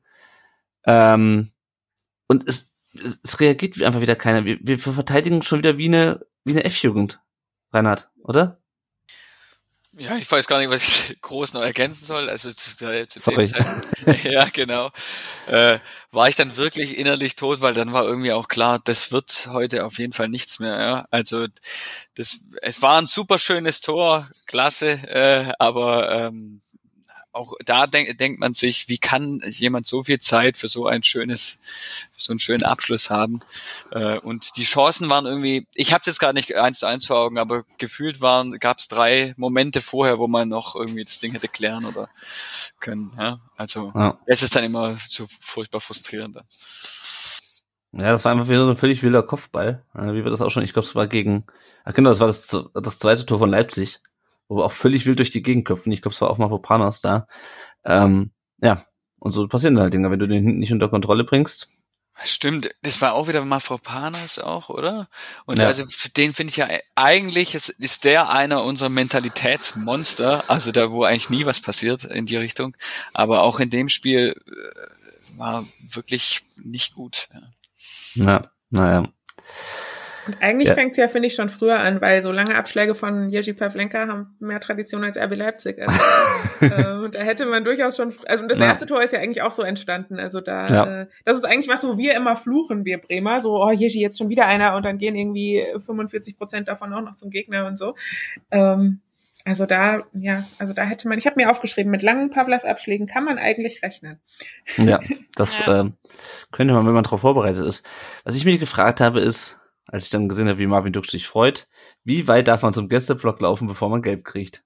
Ich bin immer, ich muss sagen, ich bin immer noch ein bisschen, äh, bisschen bitte, bitte, bitte, wegen, wegen, wegen Amada. Also ich, ich glaube, er hat dann sich direkt vor den Zaun gestellt, hat dann irgendwie, keine Ahnung, irgendwelche Grimassen geschnitten. Hat aber lang gebraucht, fand ich, bis er wieder zurückkam. Also ich, keine Ahnung. Ich will für sowas keine gelbe Karte sehen, genauso wenig wie ich dann später für das, äh, wo äh, Stay den, den Ball an, die Hand kriegt, äh, einen Elfmeter sehen will, ja, weil es einfach Quatsch ist, ja, aus der Entfernung. Aber da macht's halt einheitlich. Ja, genau, ich hab, also die Linie muss halt da sein, genau. Ich habe für, ich habe für das Ding, was Ahamada gelb gesehen hat, habe ich seit Ewigkeiten kein Gelb gesehen. Und ich sehe, der Berisha, letzten, letzten Spieltag, geht hin und fuckt die Freiburger ab. Da ist, da ist nichts. Und das steht genauso im Regelbuch. Das steht genauso im Regelbuch, wenn du dich irgendwie despektierlich verhältst, gelb. Ne? Ich verstehe es nicht, aber gut. Ähm, ja, also damit stand es 2 zu 0. Also wolltest du noch was sagen, Reinhard? Nee. Hörte sich nur kratzer an. Ähm, genau, dann wechselte der SV Werder nochmal Ehren Dingchi für äh, Maviduksch und Milos Velkovic für Amos Pieper. Was hatte das dann? War das dann Absicherung nach hinten oder was war nee, das? also ich glaube, Pieper hatte, der hatte gelb. Der ja. muss raus. Und ähm, ja, Ehren für, für Duxch. Ich, also ich, ich glaube, das hätte Ole nicht gemacht, wenn es nicht 2-0 gestanden hätte. Ja. Äh, also nicht, weil Erin Dingchi das nicht auch kann. Aber ähm, ich glaube, das war so ein bisschen so, der darf dann auch mal sich ein paar Minuten abholen, Wechsel, weil ähm, also auch da Erin Dingchi ist ein bisschen der in allen Bereichen intelligentere Spieler als Marvin Duksch, mögen mir verzeihen. Ähm, dafür natürlich einfach nicht so der Goalgetter. Ähm, insofern schon auch ein bisschen Absicherung nach hinten, aber ich glaube, das war schon auch so eine, hau den mal rein, vielleicht macht er noch einen Nummer. Mhm. Also, äh, weil der ist ja auch immer gut für so ein schnelles, schlaues Tor irgendwie in den letzten Sekunden. Und ähm, ja, also ich glaube, das war schon auch so halb so eine Lass mal einen jungen Spieler noch mal ran Nummer. Ja, ja. Ja, es gab noch einen zweiten Wechsel von Bremen, auf den wir, nicht einen zweiten, einen letzten Wechsel von Bremen, auf den gehen wir jetzt nicht ein, weil das war eindeutig nur noch, um Zeit von Uhr zu nehmen, das war nämlich in der 94. Minute. Ähm, da kannst du mir jetzt nicht erzählen, dass das noch eine taktische Umstellung war. ähm, Aber es war, äh, es war Salifus äh, Bundesliga-Debüt. Also ah, vielleicht okay. war das schon noch so ein, das können wir jetzt mal noch machen, Ding. Ah, ah. Sehr gut, dann haben wir den Namen auch noch untergebracht. Wie gesagt, die Szene, Jenny, ich weiß nicht, ob du sie noch vor Augen hast, äh, wo ähm, Anton Stay an den Arm köpft. Also wir hatten das mal mit Sosa, wo auch alle Elfmeter geschrien haben. Ja, Jenny winkt ab. Also brauchen wir nicht diskutieren, oder? Ja, ja, ja. Nee, brauchen wir nicht. Und damit war das Spiel rum. So, es gab noch ein paar Themen abseits des Platzes, über die wir gleich sprechen. Oh. Erstmal möchte ich aber noch kurz bei dem Spiel bleiben ähm, und bei den Kommentaren, die ihr uns bei Facebook und bei Twitter geschickt habt. Der Sven Vollmering schreibt, Mannschaft genauso kopflos wie der gesamte Verein im Moment. Es stimmt halt nicht, wie gerade schon geschrieben also wo auch immer, aber die Tabelle lügt nicht, sagt er. Der Chris, der heute leider nicht dabei sein kann, unser Chris schreibt, meine Meinung zum Spiel öffentlich zu äußern, würde mir eine Sperre auf Twitter einbringen. äh, der, ähm, ja, und ähm, der da 1893 Daniel ähm, macht ein Facepalm-GIF, der Joachim Schmidt schreibt heute hoffnungslos. Äh, und was mehrere Leute schreiben ist, äh, zum Beispiel der Ed AnyDale12 sagt, die individuelle Qualität hat, ist einfach nicht ausreichend. Das hat Matarazzo das Genick gebrochen, jetzt auch Labadia. Ja. Und der Ed Fritzo62 schreibt, es reicht nicht so einfach. Siehst du das auch so, Jenny? Ist die Mannschaft einfach zu schlecht? Boah, das ist einfach schwer zu sagen. Also das, das Problem ist tatsächlich, ich meine, wir wollten ja irgendwie ganz gern viele junge Spieler haben. Ähm, wir sind immer wieder in der Situation, dass man einfach äh, Spieler, die, die gut sind, ähm, verkaufen müsse. Ähm, für mich waren im Endeffekt zwei, zwei Trans Transfers sehr, sehr entscheidend, die mir getätigt haben, ähm, die ähm, die da dazu beigetragen haben, dass wir uns sehr, sehr geschwächt haben. Also es war einmal eine Defensive leider unser ehemaliger Torwart Gregor Kobel, ähm, den ich schmerzlichst vermisse ja. und ähm, der einfach zu extrem viel Stabilität in unserer Abwehr beigetragen hat und für mich auch einer der der beste Torhüter war, die wir ähm, seit langem hatte. Und ähm, wie gesagt, da hat die Abwehr auch einigermaßen gut funktioniert, hat er auch da ihre Aussätze, aber der hat es einfach sehr gut auf drei gekriegt, äh, das zu dirigieren. Und der andere, der da, glaube ich, einfach auch unterschätzt wird, ist der Weggang von Orel Mangala, den wir in keinster Weise kompensiert haben. Mhm. Und ähm, das sind für mich so die zwei Knackpunkte, ähm, die uns in der Gesamtsaison einfach das, das Genick breche. Ich glaube, eine, ein weiterer, wo ich echt im Struggeln war, als ich die Gerüchte gelesen habe, war tatsächlich noch ein Borna Sosa-Abgang im Winter äh, gewesen mhm. jetzt. Ähm, das äh, wäre für mich sehr schmerzlich zu verkraften gewesen, weil er für mich so noch der Einzige ist, der in seiner individuellen Qualität ein Unterschiedsspieler ist. Die anderen sind alle so, Gerassi. ja, ja, Girassi, ja, und ähm, dann gegebenenfalls noch Wataru Endo, Ito, ähm, der immer mal wieder seine Momente hat, Mafropanos, der aber auch, wie gesagt, immer mal wieder seine Momente hat, wo es halt einfach recht ist, ja. so wie beim letzten Mal. Und ähm, der, glaube ich, auch, Mafropanos einer ist, der, glaube ich, ähm, den, den Erfolg braucht, um gut spielen zu können. Also der, der braucht es, glaube ich, einfach so ein bisschen, dass er, dass er Erfolgserlebnisse mitnimmt, um das zu zeigen zu können, was er kann. Ja. Ähm, und grundsätzlich der Mannschaft unterstelle zu wollen, dass sie tatsächlich zu schlecht und Bundesliga untauglich ist, das glaube ich nicht, weil mir hatte schon schlechtere Mannschaften, die besser gespielt haben. Mhm. Äh, ich glaube halt einfach, dass es so viel, viel Pech ist durch diese Verletzungen immer wieder, dass du einfach keine konstante Elf spiele lassen kannst. Das ist ein ganz, ganz großes Problem. Die sind einfach überhaupt nicht aufeinander eingestellt.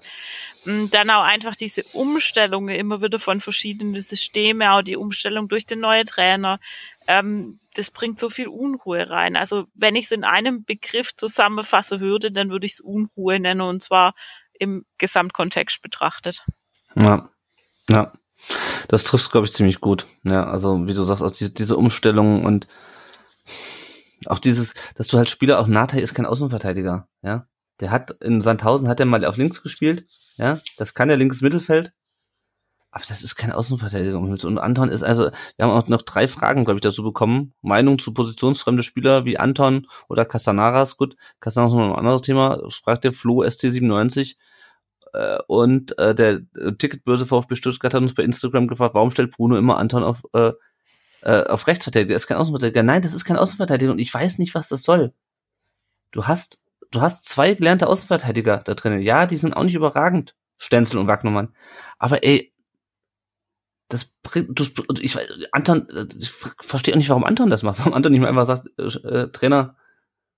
Ich kann das ich, nicht. Ich kann das nicht, denn das machst du natürlich nicht, aber, also. Doch. Ja, aber also dann irgendwer und also als ich schon ich, nach dem Paderborn-Spiel habe ich gedacht, wenn ich Anton noch am Sonntag schon wieder auf äh, rechts außen sehe, dann raste ich aus. Ja? Da fehlt mir komplett das Verständnis für. Und auch generell, also der Oliver hat jetzt bei Facebook geschrieben, warum hat er nicht die Truppe vom Spiel gegen, gegen Leipzig aufgestellt? Das hätte mal einen Hallo-Wach-Effekt bewirkt. Ja, das ist das Schlimme. Ja? Gegen Leipzig fällt uns die halbe Mannschaft aus und wir spielen gut und dann sind alle wieder da und wir spielen scheiße. Wir, Paderborn war ja auch also katastrophal bis auf die beiden späten Tore. Du läufst halt an und probierst es, probierst es immer wieder, aber es bringt halt nichts. Und das war gegen Premium auch so. Also hatten wir nicht ganz so viele Torschancen und nicht ganz so viele Ecken. Aber und er stellt einfach stur immer wieder die gleiche Mannschaft auf. Ähm, und der Oliver schreibt dann noch, Labadier bringt die Truppe voll in die zweite Liga. Ganz so weit ist es noch nicht, aber Reinhard, was, was ist denn so dein Zwischenfazit jetzt nach fünf Pflichtspielen unter Bruno Labbadia? Ich habe es ja vorhin schon mal angedeutet. Also ich sehe den, den positiven Effekt von dem Trainerwechsel noch nicht. Also in dem Spiel finde ich das eigentlich bezeichnet. Wir haben mehr Kontrolle, aber weniger, also Tore sind noch torungefährlicher. Ja. ja, das ist möglich. äh, ähm, und ja, also was den Kader angeht, finde ich es äh, einfach auch jetzt eine immer schwierigere Situation, weil das sind Bremen, Stuttgart sicher auch, äh, haben ja auch was gemeinsam, wir haben beschränkte finanzielle Mittel, das ist klar, gute Spieler müssen wir abgeben. Was bleibt also noch? Entweder man hat einen klasse Trainer, ja, wie wir jetzt sehen, Ole Werner und wie bei uns Matarazzo auch funktioniert hat, der halt irgendwie Spieler besser macht, als sie eigentlich sind, oder wir haben auch vielleicht noch gute Jugendspieler, ähm, aber ähm, vielleicht auch noch so ähm, als Kontra zu dir, Jenny. Ich habe ein bisschen Schiss, dass ähm, jetzt auch ein Castanaras oder ein äh, Lee Egloff dann vielleicht irgendwann die Timo Baumgart und Timo Werner äh, 2.0 werden, die äh, vielleicht ist den so. Druck auch nicht anhalten ja. in dem in dem Abstiegskampf, der man jetzt einfach ist. Du merkst ja jetzt schon, wie nervös auch das Stadion dann ist in so einer Situation. Mhm. Und ähm, ja, also finde ich total schwierig die Entscheidung, ähm, ob man jetzt da zusammengewürfelt, ähm, da ja in, solche Transfers wie Haraguchi uns da retten sollen oder eben die Leute aus der eigenen Jugend äh, ja, das, das, was du da sagst, stimmt schon, weil du kannst halt auch nicht einen aus der eigenen Jugend hinstellen und sagen, das ist jetzt unser Jahrhundertretter und der, der reißt das jetzt rum. Ne? Ja. Ähm, da ist der Druck dann einfach wirklich zu groß und das haben wir ja bei Timo Werner und Timo Baumgartel gesehen, wie, wie solche Dinge dann im Endeffekt ausgehen. Aber ja. es, es ist halt irgendwie auch Hilflosigkeit. Ja, ja. Du hast halt, du bist halt auch schon wieder nicht in der Situation, wo du Spieler entwickeln kannst, ja. Also ja.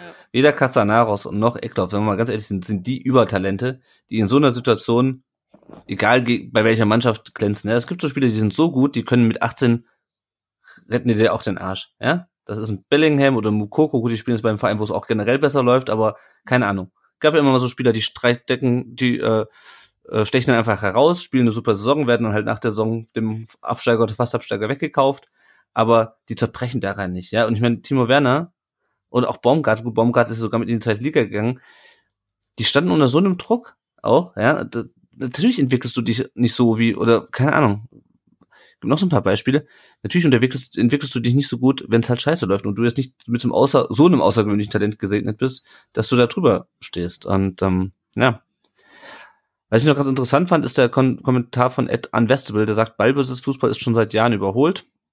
Kann auch nur mit richtig hoher Qualität im Kader funktionieren. Bei unseren finanziellen Rahmenbedingungen kann nur Anti-Fußball aller Union oder Augsburg funktionieren. Solange du gewinnst, wäre es auch egal, wie es aussieht. Reinhard, was, was sagst du dazu? Äh, ja, interessante Meinung.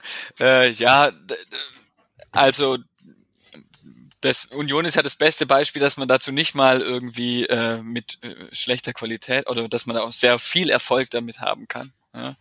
Ähm, ich weiß nicht, ob, ob wir das besser hinkriegen würden, wenn ich unsere langen Bälle so anschaue, dann kommt da nicht viel bei rum. Ähm, muss dann auch sehen, was der Kader kann, aber ja, manchmal wäre weniger mehr, denke ich. Also bevor wir uns die Dinger selber reinlegen oder die Innenverteidiger den äh, ins Ausspielen, wie es dann bezeichnenderweise in der letzten Minute vom Spiel noch passiert ist. Also das muss man halt auch können, dazu muss eine gewisse Qualität da sein. Ja.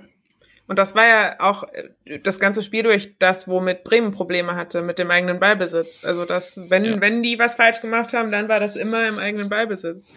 Und das ja. alles, was geklappt hat, waren eben diese langen Bälle und dann vorne zwei Kontakte und zack draufgeballert. Also Vielleicht blöd gesagt, du hast jetzt gesagt, äh, Pavlenkas Bälle kommen nicht an, ja, aber dann ist das schon mal sehr weit weg vom eigenen Tor, ne? Ja, genau. Da kann schon ja. mal wenig mehr passieren. Ja. Und sie sind im Feld, ne? Also wir hatten ja früher auch jemanden, der gerne die Bälle rausgehauen hat, aber das war dann halt sein Unrecht. bei Pavlas auch, also das ist in letzter Zeit viel, viel besser geworden. Das ist auch nicht immer gegeben.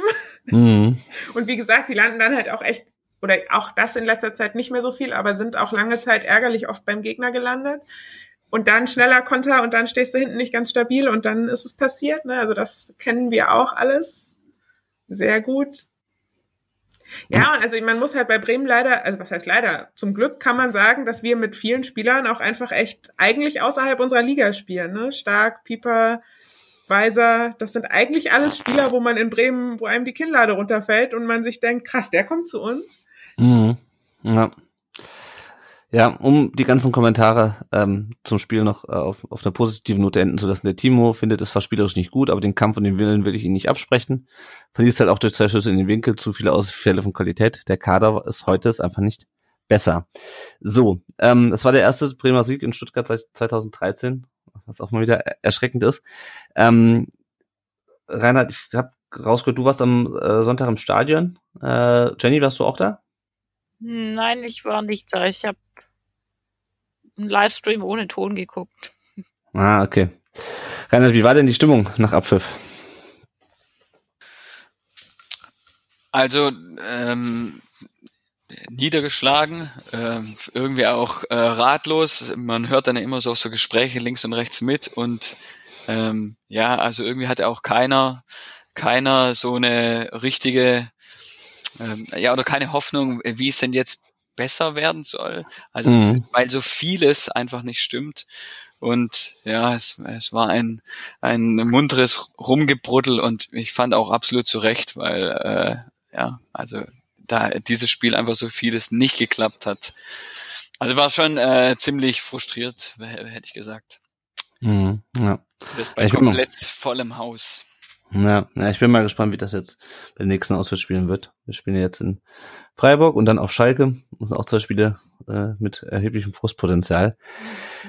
Ja, und dann müssen wir noch über das reden. Achso, sorry, du wolltest noch was sagen, Jenny? Ja, alles gut, vergiss es, passt. Ja. Dann müssen wir leider noch über das reden, was in der ersten Halbzeit in der, in der Cannstatter Kurve gezeigt wird, nämlich äh, mal wieder ein äh, sexistisches Banner. Es ist leider nicht das erste Mal. Wir hatten es schon gegen Regensburg in der zweiten Liga, da war es äh, behindertenfeindlich. Ich gebe das jetzt nicht wieder, was da drauf stand. Wir hatten es gegen äh, St. Pauli, äh, auch in der zweiten Liga, und wir hatten es gegen Heidenheim damals, ne? Mhm. Habe ich eins vergessen? Ja, okay. Also wie gesagt, ich gebe es nicht wieder. Ähm, ich muss ganz ehrlich sagen, ich find's ich find's sexistisch. Ich muss mir auf Twitter auch ganz viel durchlesen, dass es, dass es nicht sexistisch sei und dass äh, äh, das Wort mit F doch ganz normal sei im, im Fußballkontext. Ähm, und ich will nicht äh, ausschließen, dass das Wort ganz häufig in den Mund genommen wird. Und zwar in beiden, sowohl in Gästeblock gibt es schon auch Leute, die das sagen, genauso wie es in Stuttgart äh, Block oder sonst wo im Stadion Leute gibt, die das sagen und die so denken. Es ist halt was anderes, wenn du es auf einen fucking Banner schreibst und es hochhältst. so dass es alle lesen können. Ja. Ähm, also, keine Ahnung, ich könnt, könnt gleich mal sagen, was ihr dazu, was ihr dazu denkt. Ich, ich verstehe es halt nicht. Wir hatten ganz lange, hatten wir, es gab immer mal irgendwie Banner, wo du sagst, das ist aber nicht die feine Wortwahl, aber Dinge, die in die Richtung gehen, ja, Sexismus, äh, Behindertenfeindlichkeit und auch wirklich so, wirklich unter der Gürtellinie, ja, hatten wir in Stuttgart ganz lange Zeit nicht und seit ein paar Jahren geht das wieder los und es kommt immer aus einer Ecke und ich verstehe, ich verstehe nicht, warum, warum das sein muss, warum wir uns in Teilen der Kurve in so eine Richtung entwickeln, wo wir einfach, also erstmal ist es stumpf, dann ist es, dann ist es diskriminierend und auch dieses Abarbeiten an so Szenen, erstmal aus sportlich, an, Szenen wie, wie Regensburg, mit denen wir überhaupt nichts zu tun haben, oder Bremen. Also, da gibt's keine Realität außer diesem Anti-Norddeutschland-Banner, was halt gegen jeden Nordverein dann, dann in, der, in, in der Kurve hängt und in Bremen sagt man halt Kühe für eine Südvereine. Und, und dann hast du, dann hast gegen, als wir gegen Regensburg gespielt haben, jo, die sind halt mit den Kickers befreundet und da wird dann wegen den Kickers, äh, wegen den Oberligisten, wo keine Ahnung, wie viel in Stuttgart noch, wie groß in Stuttgart noch die Rivalität ist. Gibt bestimmt genügend Leute, die da bei jedem äh, A-Jugendspiel und bei jedem und in der Oberliga erstmal gegen die gespielt haben, die Rivalität noch am Aufleben lassen. Aber ganz ehrlich, also ich finde es einfach nur, noch, also ich finde es lächerlich und es ärgert mich einfach, weil die unsere Kurve hat eigentlich in vielen Sachen sehr gutes Gespür. Also vor allem die großen Gruppen mit ihren, mit ihren Spruchbändern, finde ich. Äh, das finde ich auch gut, aber da gibt's dann halt echt Leute, die reißen auch das gute, das gute Image, was wir haben, meiner Meinung nach immer wieder ein. So, wer, wer möchte erst was sagen? So, es muss, muss mal kurz raus. Es fällt mir schwer, da noch Worte zu finden, die, also es fällt mir schwer, ein angemessenes Sozialverhalten zu diesem Banner zu finden, sozusagen. Mhm. Ähm, eigentlich gibt's da keins, weil klar, der Begriff an sich, man kann drüber streiten, ob er nicht vielleicht einfach irgendwie gesellschaftlich äh, in einer Weise akzeptiert ist, die äh, sehr vulgär ist, aber irgendwie äh, nicht, also das gehört ja nicht direkt normalisiert, dieser Begriff, ne? Also ähm, das darf kein Begriff, der in irgendeiner Art und Weise diskriminierend ist, sein. Also da gibt's noch genügend andere, äh, die auch im, in, in Sprachgebrauch übergangen sind und äh, die, die genauso scheiße sind, auf gut Deutsch gesagt. Aber es richtet sich halt schon wieder äh, gezielt gegen eine Gruppe. Es ist in irgendeiner Art und Weise schon auch wieder äh, politisch orientiert und ähm, gerade auch vor dem Hintergrund, dass äh, Stuttgart sich ja auch stark in die Richtung ähm, Frauen in der Kurve und ähm, Hilfetelefon bei Belästigung etc. bewegt, ist es umso trauriger, ähm, dass dann sowas gezeigt wird und stößt bei mir auf absolutes Unverständnis.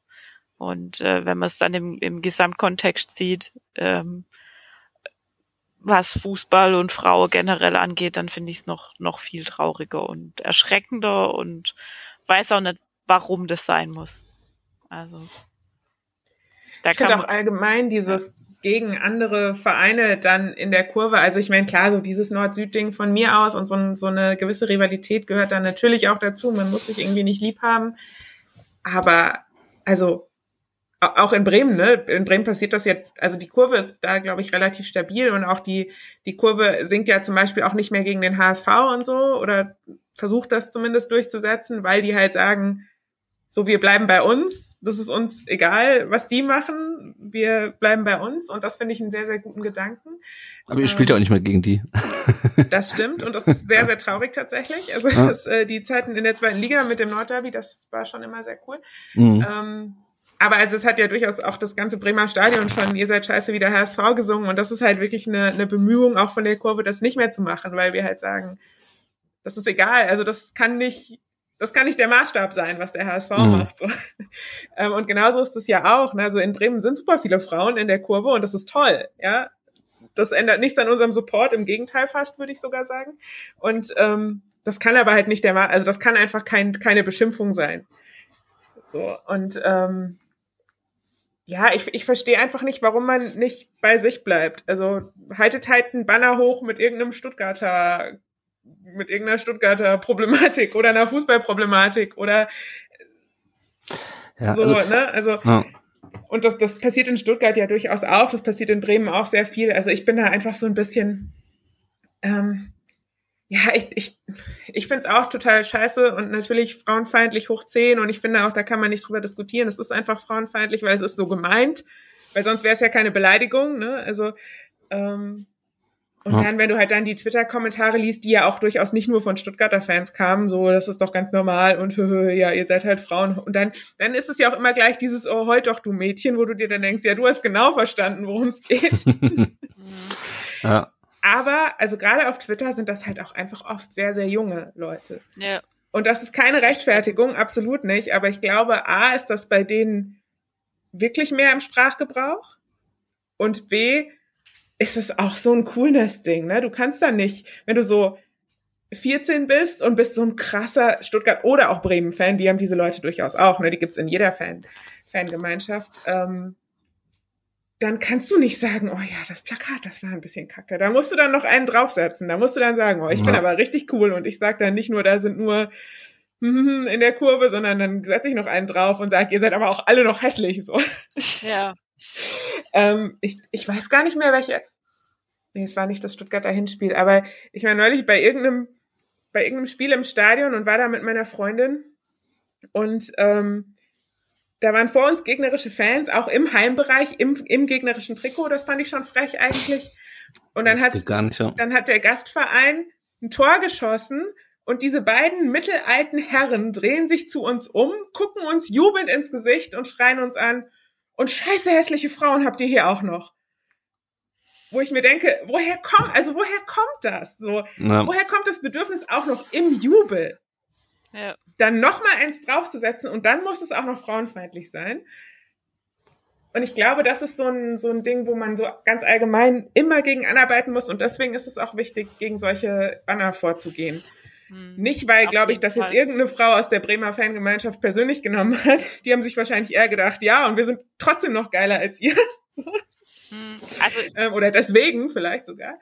Aber es ist einfach ein strukturelles Problem und deswegen muss das immer wieder angesprochen werden. Richtig, also es geht halt um die, gerade auch wenn du sagst, es sind, sind vermeintlich junge Menschen, die das auf Twitter pro, propagieren, da geht's halt auch in gewisser Art und Weise um, um eine, eine Sozialisierung in eine Voll. gewisse Richtung. Und äh, wenn da halt diese Tendenzen schon erkennbar sind, dann, ähm, dann entwickelt sich das einfach auch generell in eine falsche Richtung, weil ähm, wir sind eine weltoffene Gesellschaft, wir sind eine Gesellschaft, in der queere Personen auch wahrgenommen werden sollen. Und ähm, wenn wenn wenn wir es als Frau da schon so schwer haben, wie schwer hat es dann jemand, der äh, der sich vielleicht non-binär identifiziert ähm, in in einer Fankurve? Und Fußball ist für alle da. Fußball ist weltoffen, Fußball soll kulturell fördernd sein. Und wir sind immer noch teilweise im, im Fußball auf einem Stand, der sich irgendwie in der 60er Jahre orientiert, wo die Frau nur mit Erlaubnis vom Mann ins Stadion durfte gefühlt. Also ich mir sind da ja auch schon schon etliche Dinge passiert. Und ähm, dieser Fußball an sich, ja, er regt natürlich in irgendeiner Art und Weise zum mir fällt, fällt jetzt gerade das Wort zum äh, Proletariat ein, also das Verb fällt mir jetzt gerade zum, zum, zum Proleten, zum Pöbeln. zum Pöbeln an, ja. Klar, ich pöbel auch selber viel über das Schiri, wenn ich dann mal irgendwann mal wieder in der Kurve stehe. Ähm, und in diesem Pöbelkontext, ich glaube einfach dieses generelle gegen Frau pöbeln dann halt da nochmal einfacher, weil sie da sind ja. sie ja eh so oder so in der Minderheit. Und ähm, da stehen dann halt vielleicht zwei und dann kann mir da ja auch nichts passieren. Und wenn die dann noch nicht ihren, ihren Mann dabei haben oder einen Ehering trage, dann kann mir noch viel weniger passieren. Und ich glaube, dieser grundlegende Gedanke, der ist halt einfach da schon echt, echt mega fehl am Platz. Und das ist halt das, was, was so aufregt und was, was so stört und, und also im Herzen von dem weiblichen Fußballfan einfach auch krass wehtut. Ich sehe es halt auch so, äh, wie du sagst, was ist jetzt der Diss davon? Ja? Also was wollen wir für eine Kurve? Oder äh, und also wie du gesagt hast, Jenny, wir wollen ja Fußball ist für alle da und das soll eigentlich auch die Kurve auch widerspiegeln, ja. Und es soll eben keine Männerdomäne sein, sondern da sollen sich alle Leute widerspiegeln, äh, spiegeln, solange sie den VfB supporten. Alles andere ist scheißegal. Und äh, sowas ist der totale Rückschritt einfach. Ja. Absolut. Ja. ja. also der VfB hat zumindest heute mal auf Twitter reagiert, leider nur in einem Reply, nicht mal so in einem Statement, hat gesagt, man hatte das mit der Gruppe besprochen. Nach dem Spiel, ich weiß nicht, wie viel das bringt. Ähm, ich hoffe einfach mal, dass Ich keine Ahnung. Also ich stecke auch nicht so tief in der in der in der Fan in der Ultraszene drinne. Ich ähm, ich weiß von welcher Gruppe es kommt und es sind immer die, die gleichen Gruppen. Ich fürchte, da wird auch intern Kurven intern nicht viel passieren.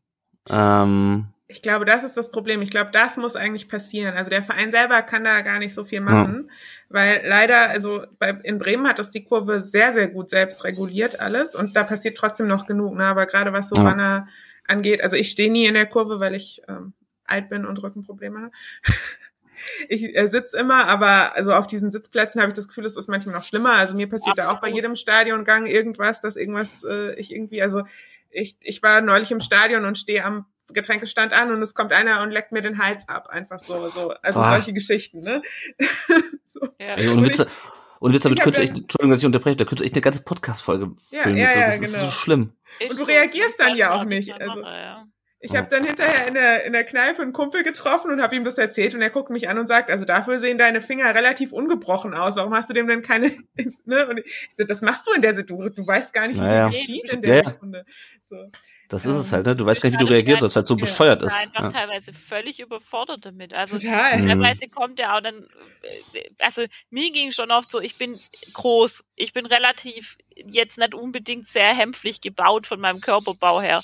Ich habe nicht die Problematik, dass mir irgendeiner dumm kommt und war dann ja auch immer in dem Kontext mit, mit, mit meinem Ex-Mann und meinem Bruder im Stadion, die beide jetzt auch nicht ähm, körperlich unterlege waren in dem Sinne. Mir passiert sowas sehr selten, dass mich jemand ankrapscht, eher dann verbale Kommentare. Mhm. Und da geht's mir selber manchmal oft so, auch wenn das nur verbal ist oder verbal war, dass mir eben erst im Nachgang auffällt, was der eigentlich da gerade gesagt hat und ja. wie despektierlich das war. Und dann, dann reflektiere ich das nochmal für mich und ähm, dann denke ich, alle, warum hast du nicht einfach irgendwas gesagt, aber du bist in dem Moment so perplex, dass du da einfach nicht reagieren kannst. Mir ging das auch im Arbeitskontext schon ganz oft so, ähm, dass du da dann, hat er das jetzt wirklich gesagt, das hat er jetzt nicht wirklich gesagt und dann ist die Situation rum so.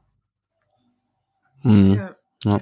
Ja, ja. Und ich glaube, da ist es eben wichtig, dass die Kurve als Ganzes, die nicht homogene Masse, die sie natürlich trotzdem ist, eben so ein Standing hat und wirklich sagt, das akzeptieren wir hier nicht. Also das ist ja genauso wie in den meisten Kurven, die das sehr gut geschafft haben, sich von rechten Strömungen zu befreien. Ich genauso sagen, müssen die ja. eben sich auch von solchen Strömungen befreien. Und das funktioniert natürlich, wenn Frauen da sind und laut sind. Das ist in Bremen relativ gut gegeben.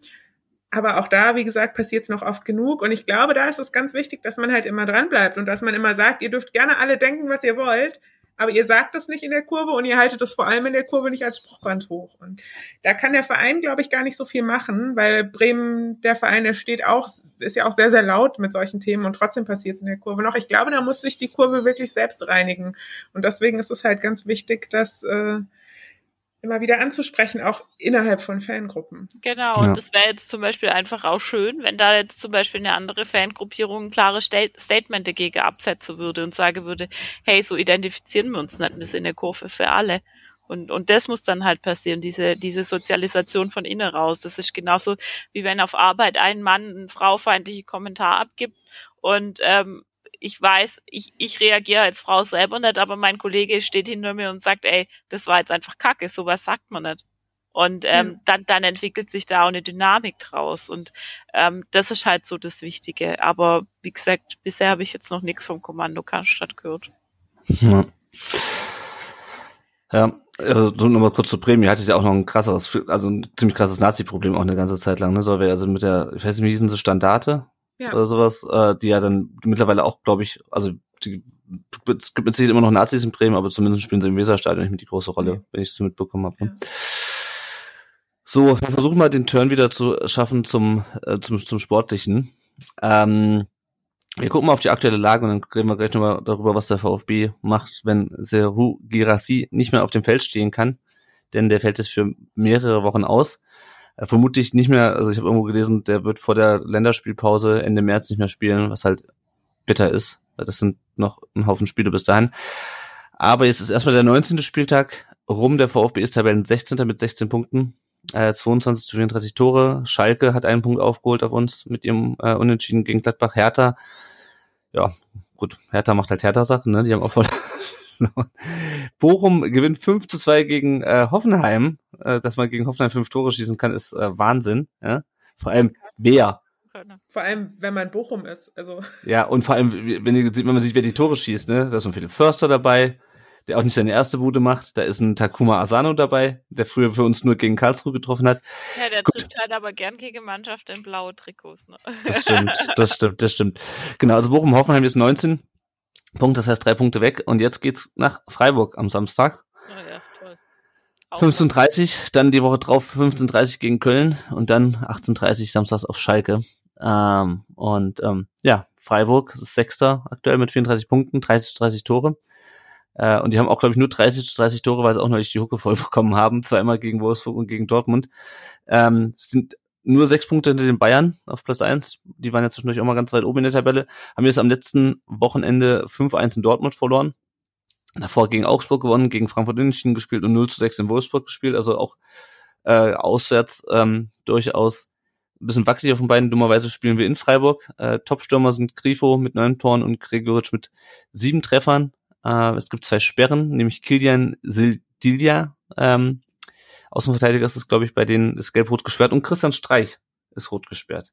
Ich habe ja nicht unbedingt eine Schwäche für Christian Streich, deswegen werde ich, wenn ich dann am, äh, am Samstag zum ersten Mal in diesem Stadion bin äh, und zumindestens den Ground mache, wenn ich schon sonst keinen Spaß da hab. Äh, und Christian Streich wird mir nicht auf den Keks gehen, das ist doch immerhin etwas. Ähm, es gibt einen ehemaligen VfB-Spieler, das ist Benny Uphoff, der lustigerweise die Nummer eins auf dem Rücken trägt, aber nie spielt. Und ähm, ja, der VfB hat und daran sieht man vielleicht am deutlichsten, wie sich die Zeiten geändert haben. Wir haben die letzten fünf Ligaspiele gegen Freiburg allesamt verloren. Kein Unentschieden, alle verloren. Egal ob heim oder auswärts. Der letzte Sieg in Freiburg datiert aus dem Jahr 2018. Reinhard, wie ist dein Gefühl für Samstag? Schlecht. Nach dem letzten Spiel. Also ich glaube, die Favoritenrollen sind jetzt schon seit äh, Jahren anders verteilt. Ähm, und ich sehe es jetzt auch nicht so, dass die letzten paar Ergebnisse, gerade die waren, da waren ein paar sehr deutliche dabei, ähm, dass das jetzt die Sache ändern würde. Vielleicht kann es ein Unterschied sein, dass ein Streich draußen, draußen ist, ja, dass man die Freiburger kitzeln kann. Ähm, aber also da muss sich bei uns halt vor allem viel verändern, dass wir Mhm. mal äh, torgefährlicher werden. Ja, Stabiler ja. stehen, weil sonst Ja. Und das ist auch eine gute Überleitung. Wie würdest du denn die Mannschaft aufstellen ohne Gerassi? Würdest du einfach dafür wen anders reinstellen? Also ähm, Fabian Wohlgemuth hat ja schon im Interview gesagt, jetzt müssen wir einfach schauen, dass wir, dass wir Luca Pfeiffer gut einsetzen. Ähm, Mhm. Wie gesagt, also ich sehe schon, dass, dass Sosa, Sosa, wäre ja, äh, ja, fit, oder? genau. Ja, Also Sosa dann ist müsste ja fit sein. Dann ist ja eigentlich die, der, der Plan wahrscheinlich schon klar. Sosa, Sosa und Jalla, oder wie war das äh, nochmal? Äh, Einfach äh, Flanken wie verrückt reinschlagen und irgendjemand Ja. muss dann ran. Ja, gut. Das wird, auf das wird wahrscheinlich rauslaufen. Ich würde mir aber eigentlich ähm, erhoffen, dass man vielleicht doch nochmal was mit Eklov oder Castanaras hinkriegt, ja, oder eben mal eben nicht mit einem klassischen Wandspieler äh, macht, ja. Aber ich möchte auch nicht in der Rolle jetzt von äh, Labadier stecken ohne Ger- Gerassi. Vielleicht kann er ja mal mit Christian Gärtner sprechen, ob der seine Kickschuhe wieder aus.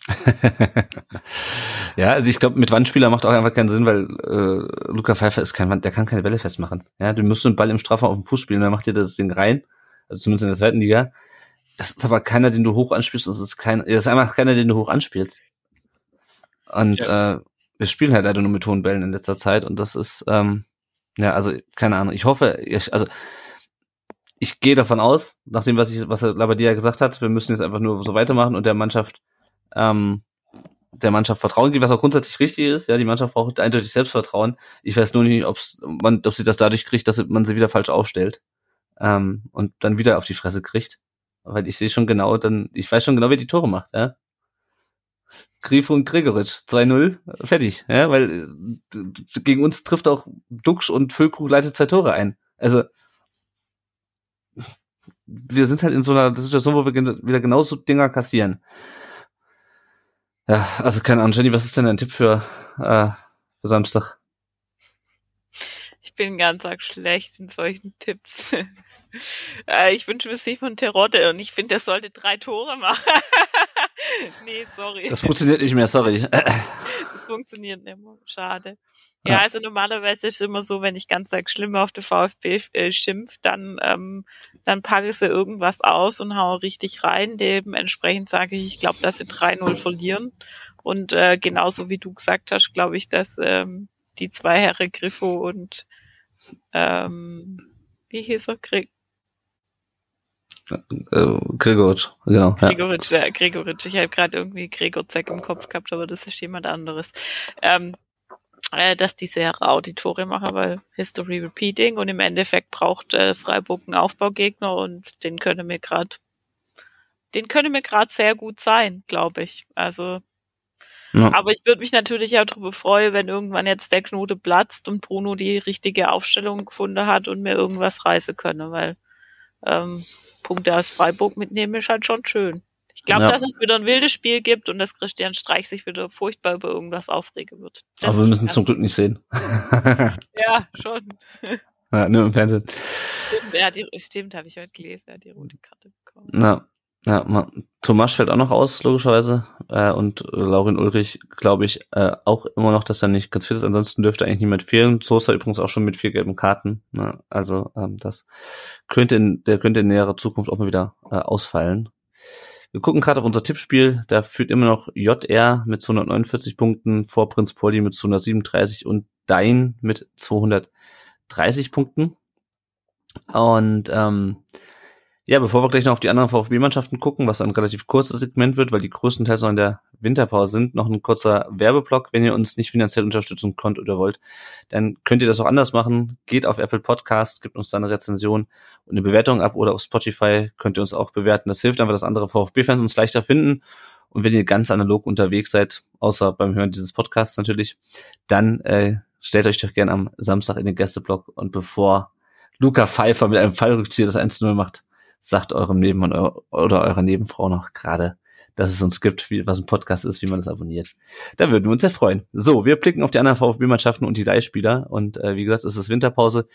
Ähm, in manchen Ligen noch, deswegen gibt's da nicht so wahnsinnig viel zu erzählen. Die Frauen haben noch bis zum 12. März Winterpause, dann geht's weiter gegen Kreilsheim, auch in dieser Woche, auch wenn sie immer noch keine neue Folge rausgebracht haben, aber falls ihr ihn noch nicht kennt, abonniert den Podcast Brustring Frauen, den ersten Podcast, der sich ganz allein mit der Frauenmannschaft des, oder den Frauenmannschaften des VfB beschäftigt. Der VfB 2 hat Winterpause, die spielen am 3.3. dann gegen Hoffenheim 2. Äh, die U19 ist in die Rückrunde gestartet mit einem 2 zu 2 auch gegen Hoffenheim. Raul Paula mit seinem ersten Saisontreffer und Max Wagner mit seinem achten Saisontor. Reicht, hat am Ende trotzdem nur zu einem Punkt. Der VfB ist der siebter, 17 Mannschaften mit 17 Punkten und die spielen am kommenden Samstag bei Astoria Waldorf, dem Tabellenzwölften. Vielleicht ist da ein bisschen mehr drin. Die U17 spielt auch gegen Waldorf, allerdings erst am 25. Februar. Und wenn wir jetzt auf unsere Leihspieler gucken, dann hat Momo CC noch bis nächste Woche Winterpause in Polen, Wahid Fagir noch eine Woche länger Winterpause. Matteo Klimowitz hat mit ähm, Atletico de San Luis in der Liga MX gewonnen gegen Puebla FC in Mexiko, wurde in der 74. Minute eingewechselt und hat dann vermeintlich in der Nachspielzeit das 2 zu 0 gemacht, was ja mal ein unglaubliches Erfolgserlebnis für ihn wäre, aber es wurde dann im Nachhinein als, als äh, Eigentor gewertet. Leider, aber ich finde, so ein halbes Tor kann man ihm da schon, kann man ihm da schon gut schreiben. Ähm, Roberto Massimo ist weiterhin verletzt, der hat auch nicht äh, auf dem Platz gestanden, als Academico Viceo gegen den FC More Rense, äh, den Tabellenführer, 0 zu 1 verloren hat. Viceo ist das Vierter in der zweiten Liga. Clinton Mola steht nicht im Kader beim Spiel zwischen Wigan Athletic und äh, den Blackburn Rovers, das gerade noch läuft. Leonard Münz saß 90 Minuten auf der Bank, als St. Gallen gegen Servet Genf 90 Minuten, äh, 3-0 gewonnen hat. Genau, 90 Minuten haben sie auch gespielt, aber 3-0 gewonnen hat vor allem. St. Gallen ist das immer schon Tabellenzweiter in der Super League, 13 Punkte allerdings hinter Bern. Und schließlich noch Mosanko mit Vitesse Arnhem in Holland hat beim 2 zu 2 in, beim FCM äh, 13 Minuten gespielt, wurde in der 77. Minute eingewechselt und Vitesse ist jetzt Zwölfter in der Eredivisie mit 20 Punkten. Und damit sind wir am Ende unserer Folge angelangt. Ich habe zunächst zu danken unseren Gästen. Zunächst mal der Solvay, dass sie mit uns über das Spiel geredet hat, das für sie erfreulicher war als für uns. Vielen Dank für deine Zeit heute Abend.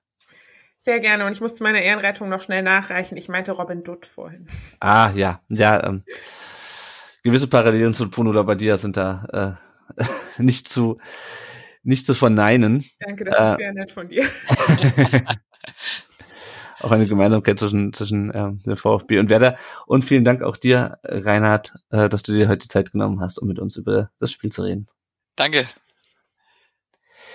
Wenn ihr mehr von den beiden lesen wollt, dann folgt ihnen auf äh, Twitter, der Solvay unter Solvay Haas ähm, und dem Reinhard unter Basimir K. war's, ne? Ja, muss ich wieder ganz hochscrollen hier. Ed Basimir, richtig, ja. Basimir unterstrich K. Mhm. Ähm, ja, und uns bleibt nur zu sagen, danke fürs Zuhören, euch lieben Hörerinnen und Hörern. Wir hören uns der nächste Woche wieder. Wir geben die Hoffnung nicht auf, dass wir nächste Woche endlich mal wieder über einen Sieg sprechen können. Und zwar einen Sieg in der Liga. Äh, vielen Dank fürs Zuhören an dieser Stelle und bis nächste Woche. Ciao. Ciao.